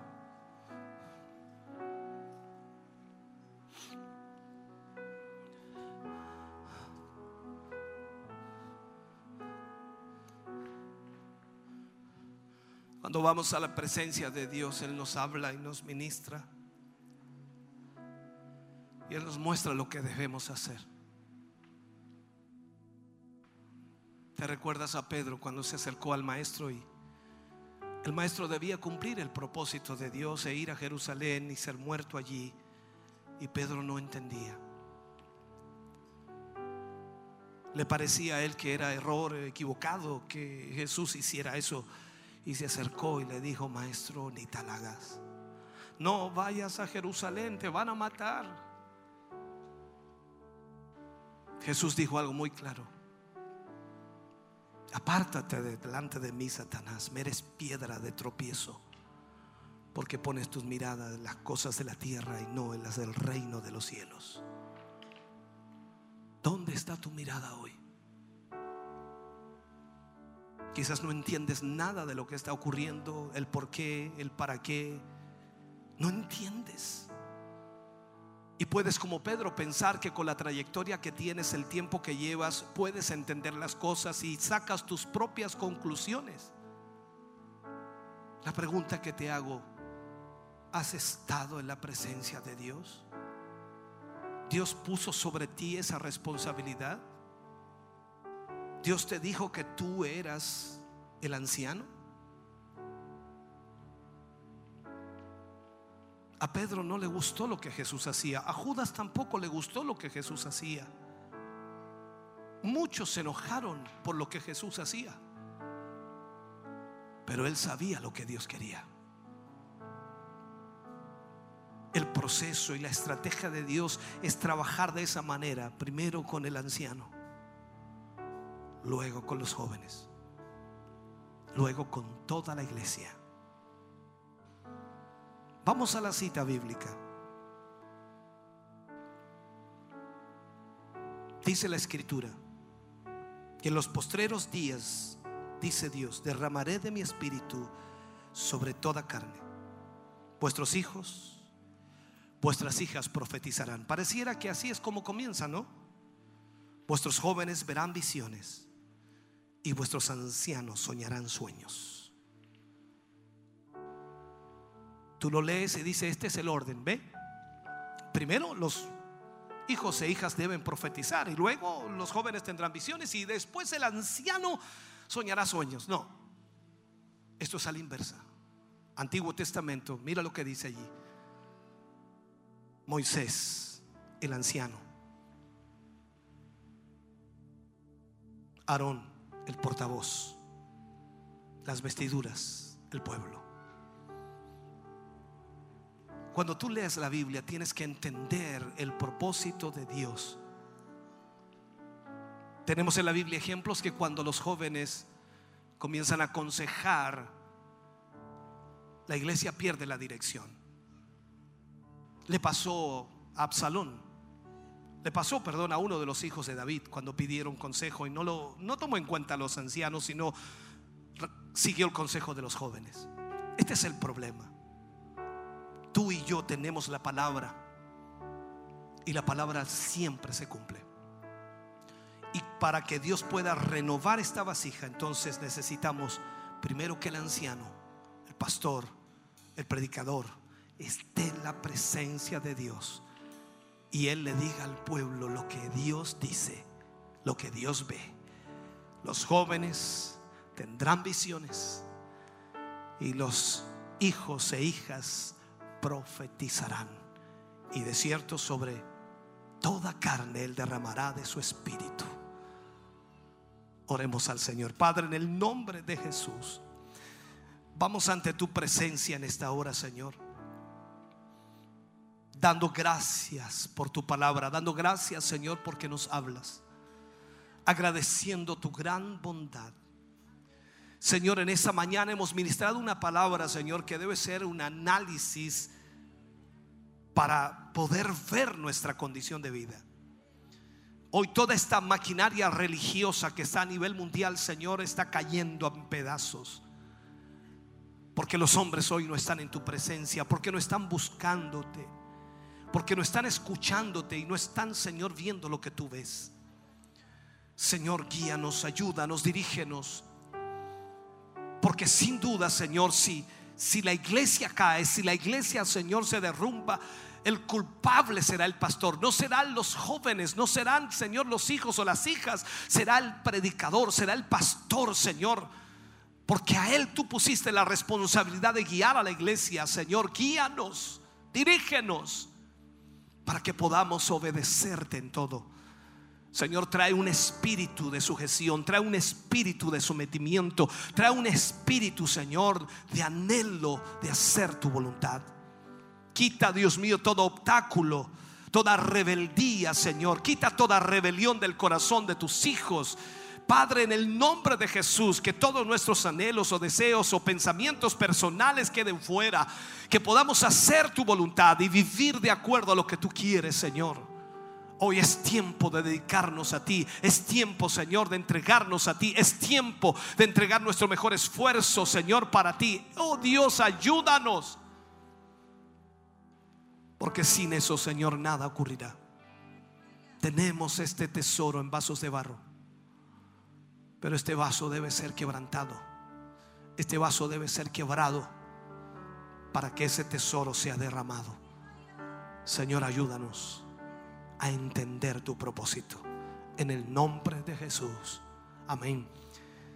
Y amén, Señor. De ese aplauso de alabanza al Señor. Aleluya. Gloria a Dios. Adoramos al Señor por un momento. Bendito Dios.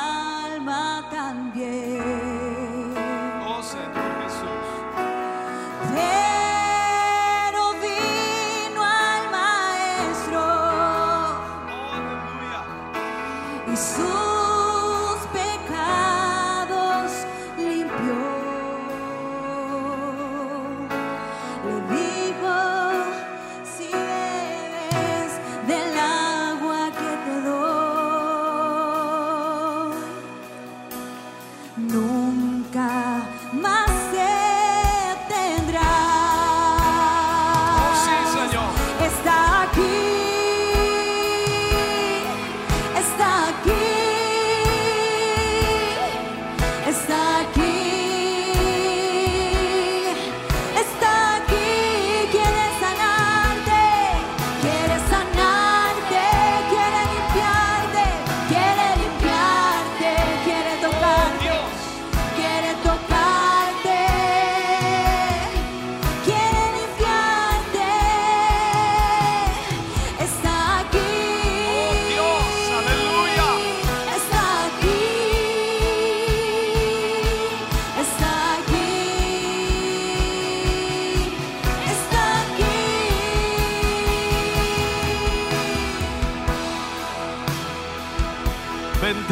Jesús.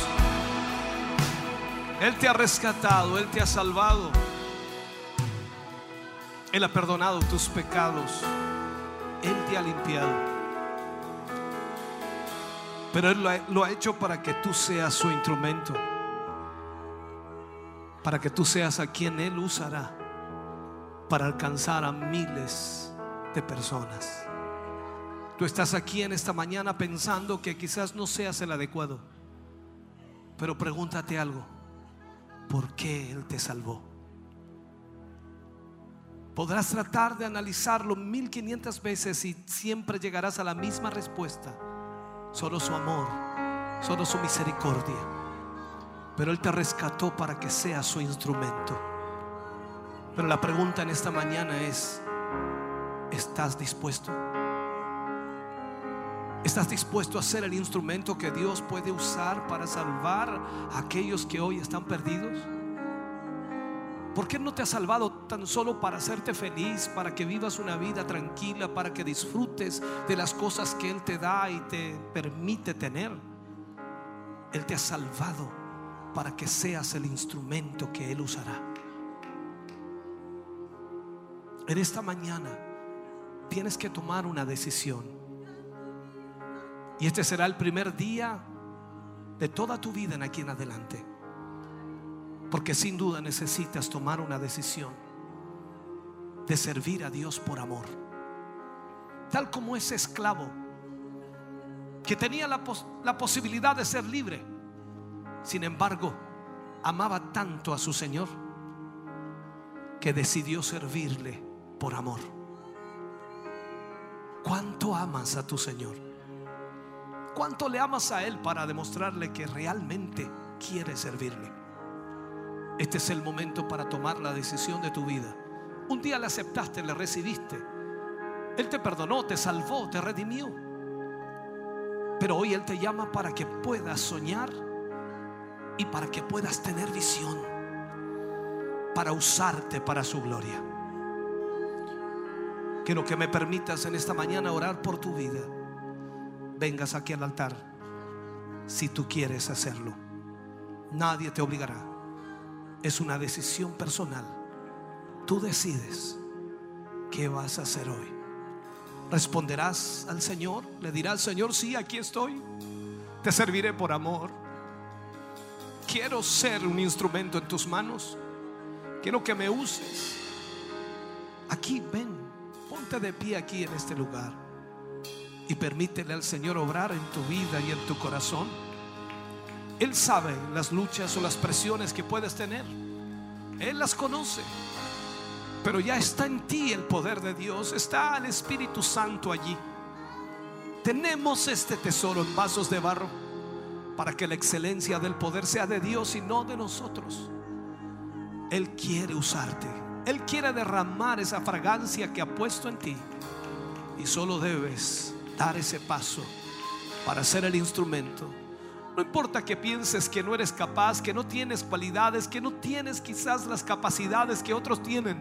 Dios te llamó a ti. Dios te llamó a ti. Y Dios ha puesto algo especial en ti que ni siquiera quizás has descubierto. Él sabe lo que ha hecho. Él es perfecto. Y si Él te llamó, es porque Él quiere usarte. Bendito sea el nombre del Señor. Aleluya. Alabado sea su nombre. Ven al altar en esta mañana. Oh, gloria.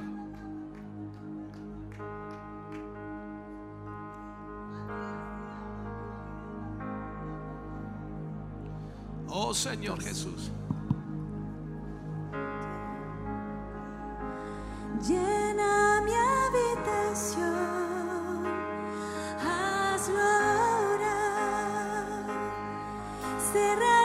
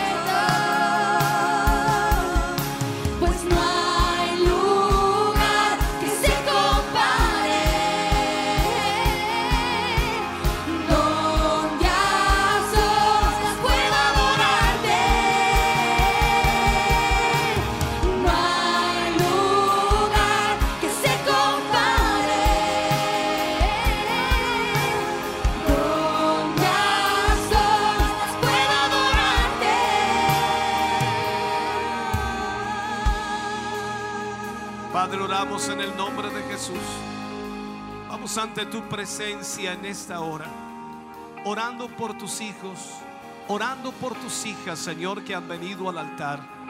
Oramos por cada uno de ellos, Señor, para que tu mano poderosa pueda obrar sobre ellos, para que tu Espíritu Santo, Señor, pueda derramar de su presencia.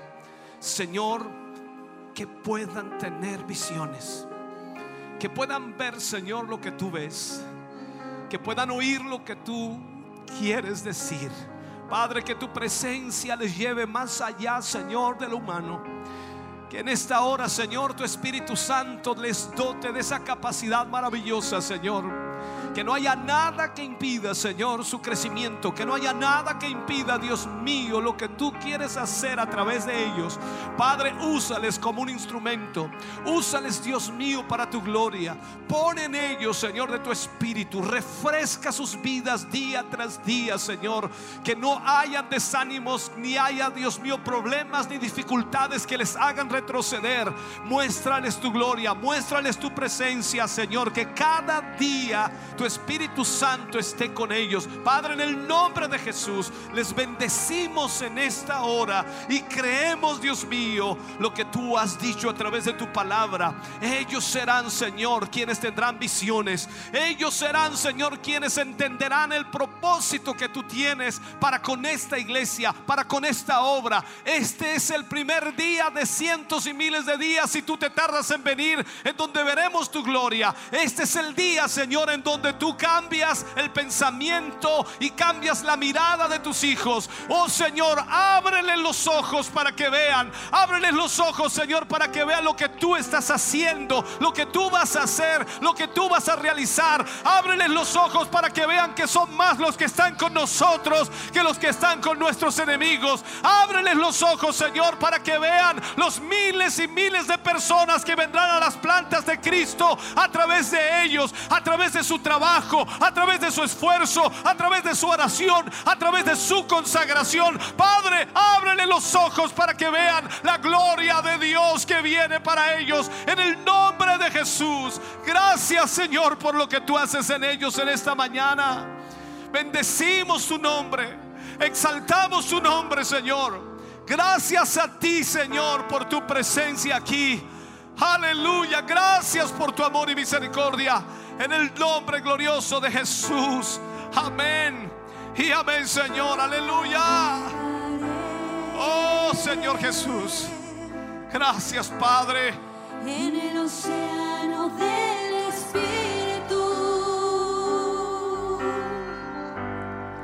Vamos, iglesia. Sí, Señor Jesús.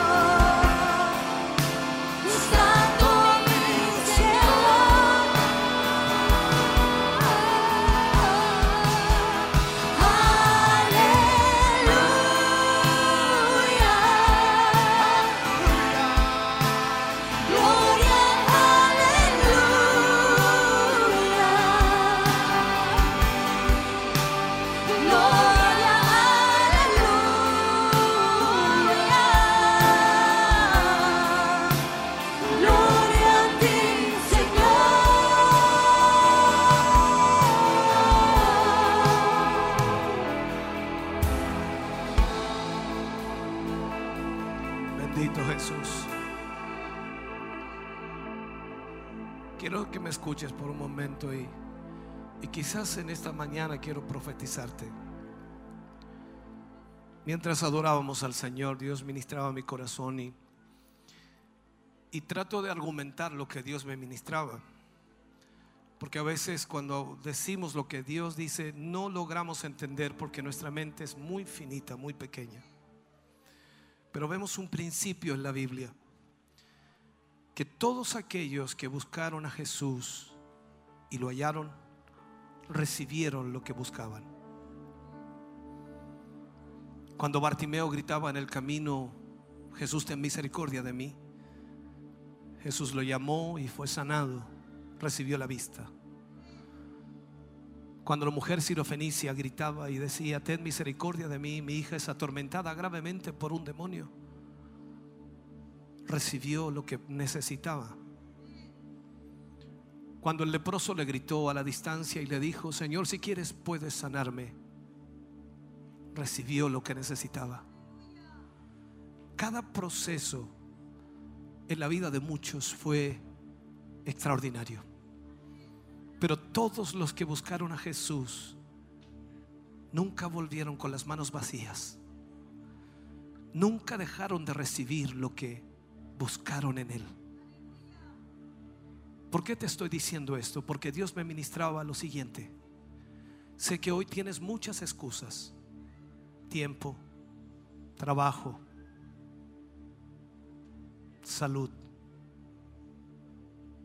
Y quizás todo aquello te quita mucho el tiempo para servirle, para buscarle. E, Es que si no trabajo no tengo el dinero. Dios me dice que te diga que si le sirves, Él te suplirá.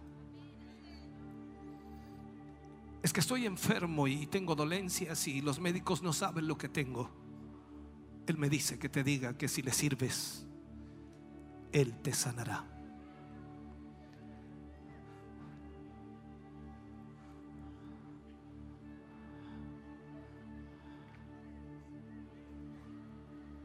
No importa lo que estés viviendo.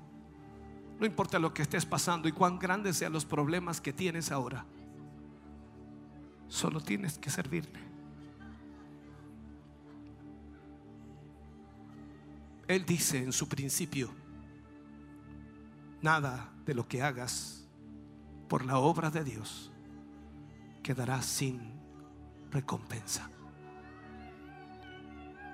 Él sabe recompensar a los que les sirven. Escucha iglesia. Estamos a punto de iniciar el momento más glorioso de esta congregación. Estamos a punto de comenzar un momento de explosión espiritual y de crecimiento espiritual y de crecimiento numérico como nunca has imaginado. Pero Dios te quiere sirviéndole.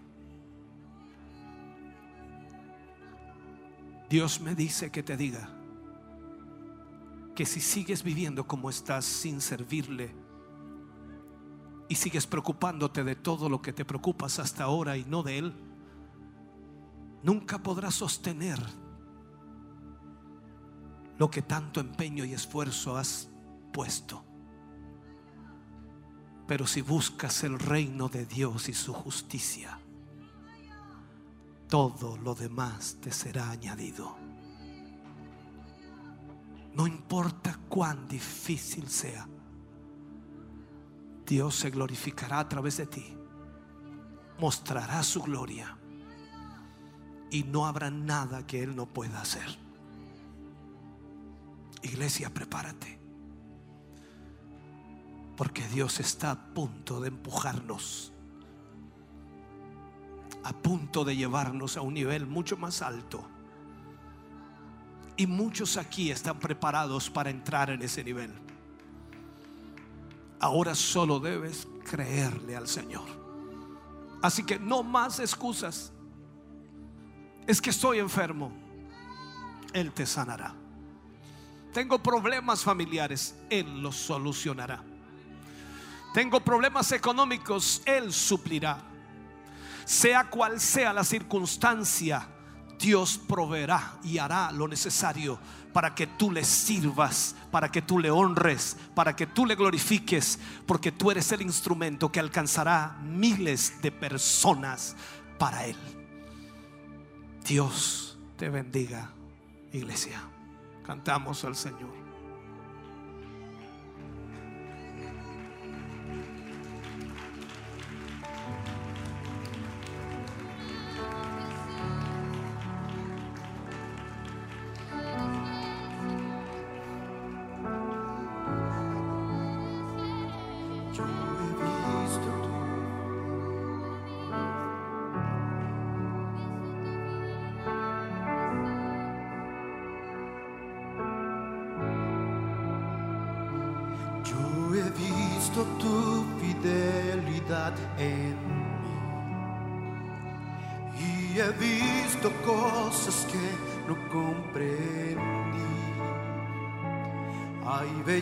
es lo que no puedo entender. Cristo eres tú, Cristo eres tú.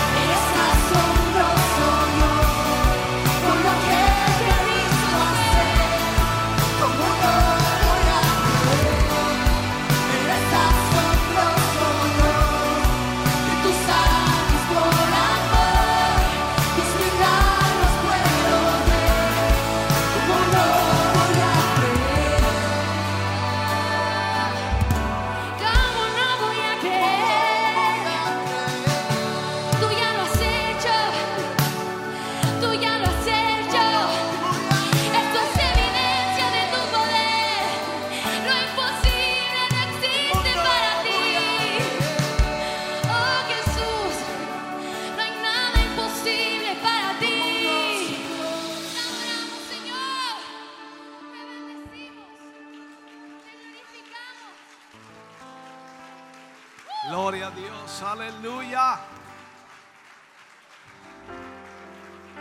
Gloria a Jesús. ¿Cuántos alaban al Señor? Gracias Señor Jesús. Qué bueno es el Señor. Puede sentarse por un momento. Dios le bendiga. Gracias Señor Jesús. Aleluya. Bendito sea el nombre del Señor. Damos gracias a Dios por su amor, misericordia y bondad. Para esta semana tenemos el trabajo de la semana. En realidad yo todavía no termino la semana. De aquí por la tarde estoy en Coihueco con los hermanos ministrándoles allá. Mañana hay capacitación de predicadores y maestros en el templo en Barros Arana desde las 20-30 horas. Para el día miércoles están las damas de Siloé desde las 19.30 horas. El jueves está el culto de gloria desde las 20 horas. Yo estaré en Santiago ministrando el día jueves. Viernes está la reunión de líderes cabezas de grupo a las 20 horas. El sábado tenemos culto ministerial junto a los locales de nuestro ministerio desde las 19 horas aquí en el templo corporativo. Y el domingo cerramos a las 10 de la mañana con el culto de celebración. Importante recordarles, por supuesto, algunas fechas que vienen, como por ejemplo el 15 de marzo, que inicia, eh, o tenemos, perdón, el segundo culto con varones mayores de edad, varones mayores de edad, los casados y por supuesto también varones que ya son mayores de edad que puedan estar allí. Estamos viendo la serie Un esposo integral, entramos a la lección número 2, el 15 de marzo. El 18 de marzo inicia el discipulado de nuevos miembros a las 20 horas, así que debe inscribirse, por supuesto, ahí en la recepción. El día 26 de marzo a las 14 horas, 26 de marzo a las 14 horas, estamos con el seminario Formación Efectiva Integral para líderes, pastores y líderes. Así que usted debe inscribirse, por supuesto, en la página web o recibir la información también allí en la entrada, así que puede hacerlo. De esa manera entonces tendremos este seminario desde las 14 horas en adelante con cuatro temas, tres temas durante la tarde hasta las 6 y a las 7 de la tarde el culto general en donde estará también dando la última temática el, el, el pastor conferencista Ernesto Silva. Así que tenemos mucho por delante en este mes y esperamos Dios pueda obrar y Dios pueda glorificarse en cada uno de los trabajos que estamos haciendo. Vamos entonces a orar por las peticiones que hoy nos han llegado. Vamos a orar por eh, Casqui Acuña. Lo voy a leer tal como dice aquí. ¿eh? Casqui Acuña, Ángela Urra Ortiz, Marisol Ortiz Zapata y familia, por Mariano Urra Castillo, por Cecilia Mon- Montero y familia, por Agustín López, por Javier Pincheira, por la hermana Bárbara Órdenes, por el hermano Gabriel Rodríguez, por la hermana Juanita Soto, por la hermana Adelina Peña e hijo, por la hermana Irma Mendoza, por el hermano Juan Sandoval, por la hermana Fanny Ortiz y familia, por el hermano Héctor Palacios, por el hermano por José Luis Soto, por Leonel Soto Sangüesa, por Moisés Toro Rodríguez, por Ciro Vázquez, por Juan Carlos Herrera, por el hermano Rodrigo Sepúlveda, por Ricardo Soto Muñoz, por Patricio Vázquez, por la hermana María Soto, por la familia Lara Orellana, por Eliana Martínez Ceballos, por Jacqueline Morales, por Ariacel Morales, por Sara Leiva, por Magdalena Maya, por Martín Hermosilla y por la hermana Hilda Rubio. Todas estas peticiones de oración las ponemos en esta oración final. Le pedimos se ponga de pie, vamos a estar orando al Señor y para ser también despedidos a nuestros hogares. Yo espero se vaya contento, se vaya gozoso, se vaya bendecido en este día. Amén. Así que esperamos en Dios que tenga una linda semana y también busque mucho del Señor. Para los hermanos que también están eh, deseosos de colaborar en el trabajo que estamos haciendo en los estudios de Televida, bueno, ahí está la disposición al final del culto, si quiere darse una vuelta, echar una miradita ahí cómo va el trabajo. Estamos trabajando solamente con dos hermanos, dos hermanos que están trabajando allí. Yo estoy ayudando, a los primeros días ayudé más que todos los otros, pero estamos con dos hermanos trabajando, así que el avance ha sido bastante bueno en todo caso. y esperamos ir terminando ya también la bodega que está afuera para eso sacar lo que tenemos adentro y, y poder ir terminando y cerrando todo lo que es los estudios y las oficinas que se están haciendo arriba. Así que si quiere darse su vuelta, no hay problema, tiene permiso, autorización ahí para subir, con mucho cuidado, no se vaya a caer nomás. Bien. Oramos al Señor. Padre, en el nombre de Jesús, vamos ante su presencia, damos gracias por su inmenso amor y misericordia. Gracias, Dios mío, porque nos ha permitido en esta mañana reunirnos como pueblo suyo y poder tener, Dios mío, su palabra para nuestra vida. Hemos sido bendecidos a través de la alabanza, la adoración, a través, Señor, de la oración, a través de su palabra, sin duda. Hemos sido bendecidos y ministrados. Gracias por la presencia de su Espíritu Santo aquí y gracias por tocarnos una vez más. Gracias por hablarnos de esa manera hoy, Señor. Pedimos por todas estas peticiones que hemos mencionado, Señor, cada una de ellas sin duda importante, una necesidad urgente, hermanos que están hospitalizados, hermanos que están, Señor, con problemas serios eh, físicos. Tú eres el Dios de los milagros, Señor, y confiamos en ti.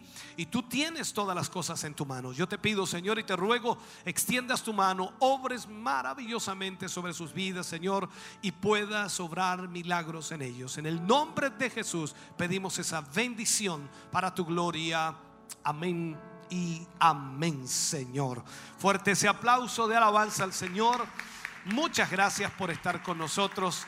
Gracias por acompañarnos, por ser parte de este culto hoy. Esperamos con todo nuestro corazón que se vaya muy, muy contento, muy feliz hasta sus hogares. Gracias, mis hermanos.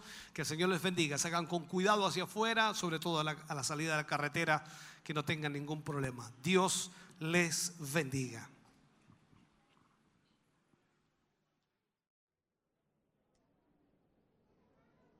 Le damos gracias al Señor porque realmente hemos sido grandemente bendecidos, hermana Damaris. Tuvimos que interrumpir un poco lo que era el culto para poder estar acá, pero realmente una tremenda bendición, un hermoso mensaje. Dios usó de una manera increíble a nuestro obispo Alfonso Montesinos y ha provocado una tremenda bendición, no tan solo aquí, yo pienso que a través de la sintonía igual hemos llegado a muchos lugares. Así es, hermano Mario. Eh, veníamos con ese deseo de, de poder recibir una palabra de parte del Señor y, la hemos encontrado. Y cada culto podemos encontrar esa palabra de bendición para nuestras vidas.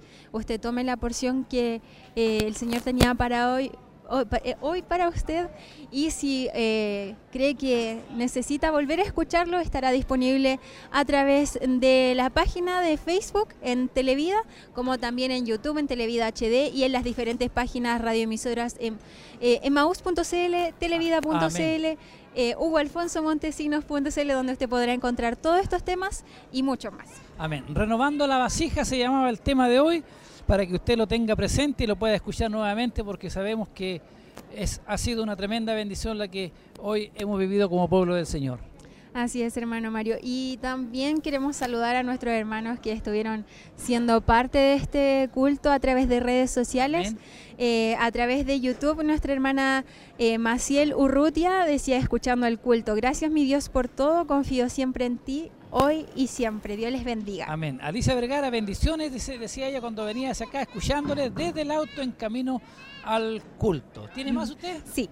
Eh, nuestra hermana Mayor- Marjorie eh, San Martín dice buenos días hermanos, Dios les bendiga, ahí también al inicio de la programación. Amén. Jonathan Reyes, Dios les bendiga, como también así Lucia Esther, aleluya, dice. Elita Hernández también nos saludaba a través de YouTube eh, y nuestra hermana Priscila Vidal decía, eh, familia Vidal Reyes eh, estaba también pidiendo oración y viendo el culto. Muchas bendiciones. Sí. Eh, nuestra madrita también saluda a través de Facebook Live. Eh, Irma Romero dice muy buenos días, mis queridos hermanos. En la fe, en la fe de Dios, ya escuchando las hermosas alabanzas. Gracias por hacer todo esto posible para llegar a los últimos rincones apartados. Gracias a todos los que hacen posible esto. Amén. Soy de San Nicolás. Mi Amén. hermano Mario. ¿Tiene más o no? Yo no tengo más. Humberto Flores, bendiciones, Dios le bendiga grandemente. Saludos, dice. José Guajardo, Dios le bendiga a todos mis hermanos en Cristo Jesús, viéndoles desde Quinquegua. Y Andrea Marabolí, bendiciones, palabra.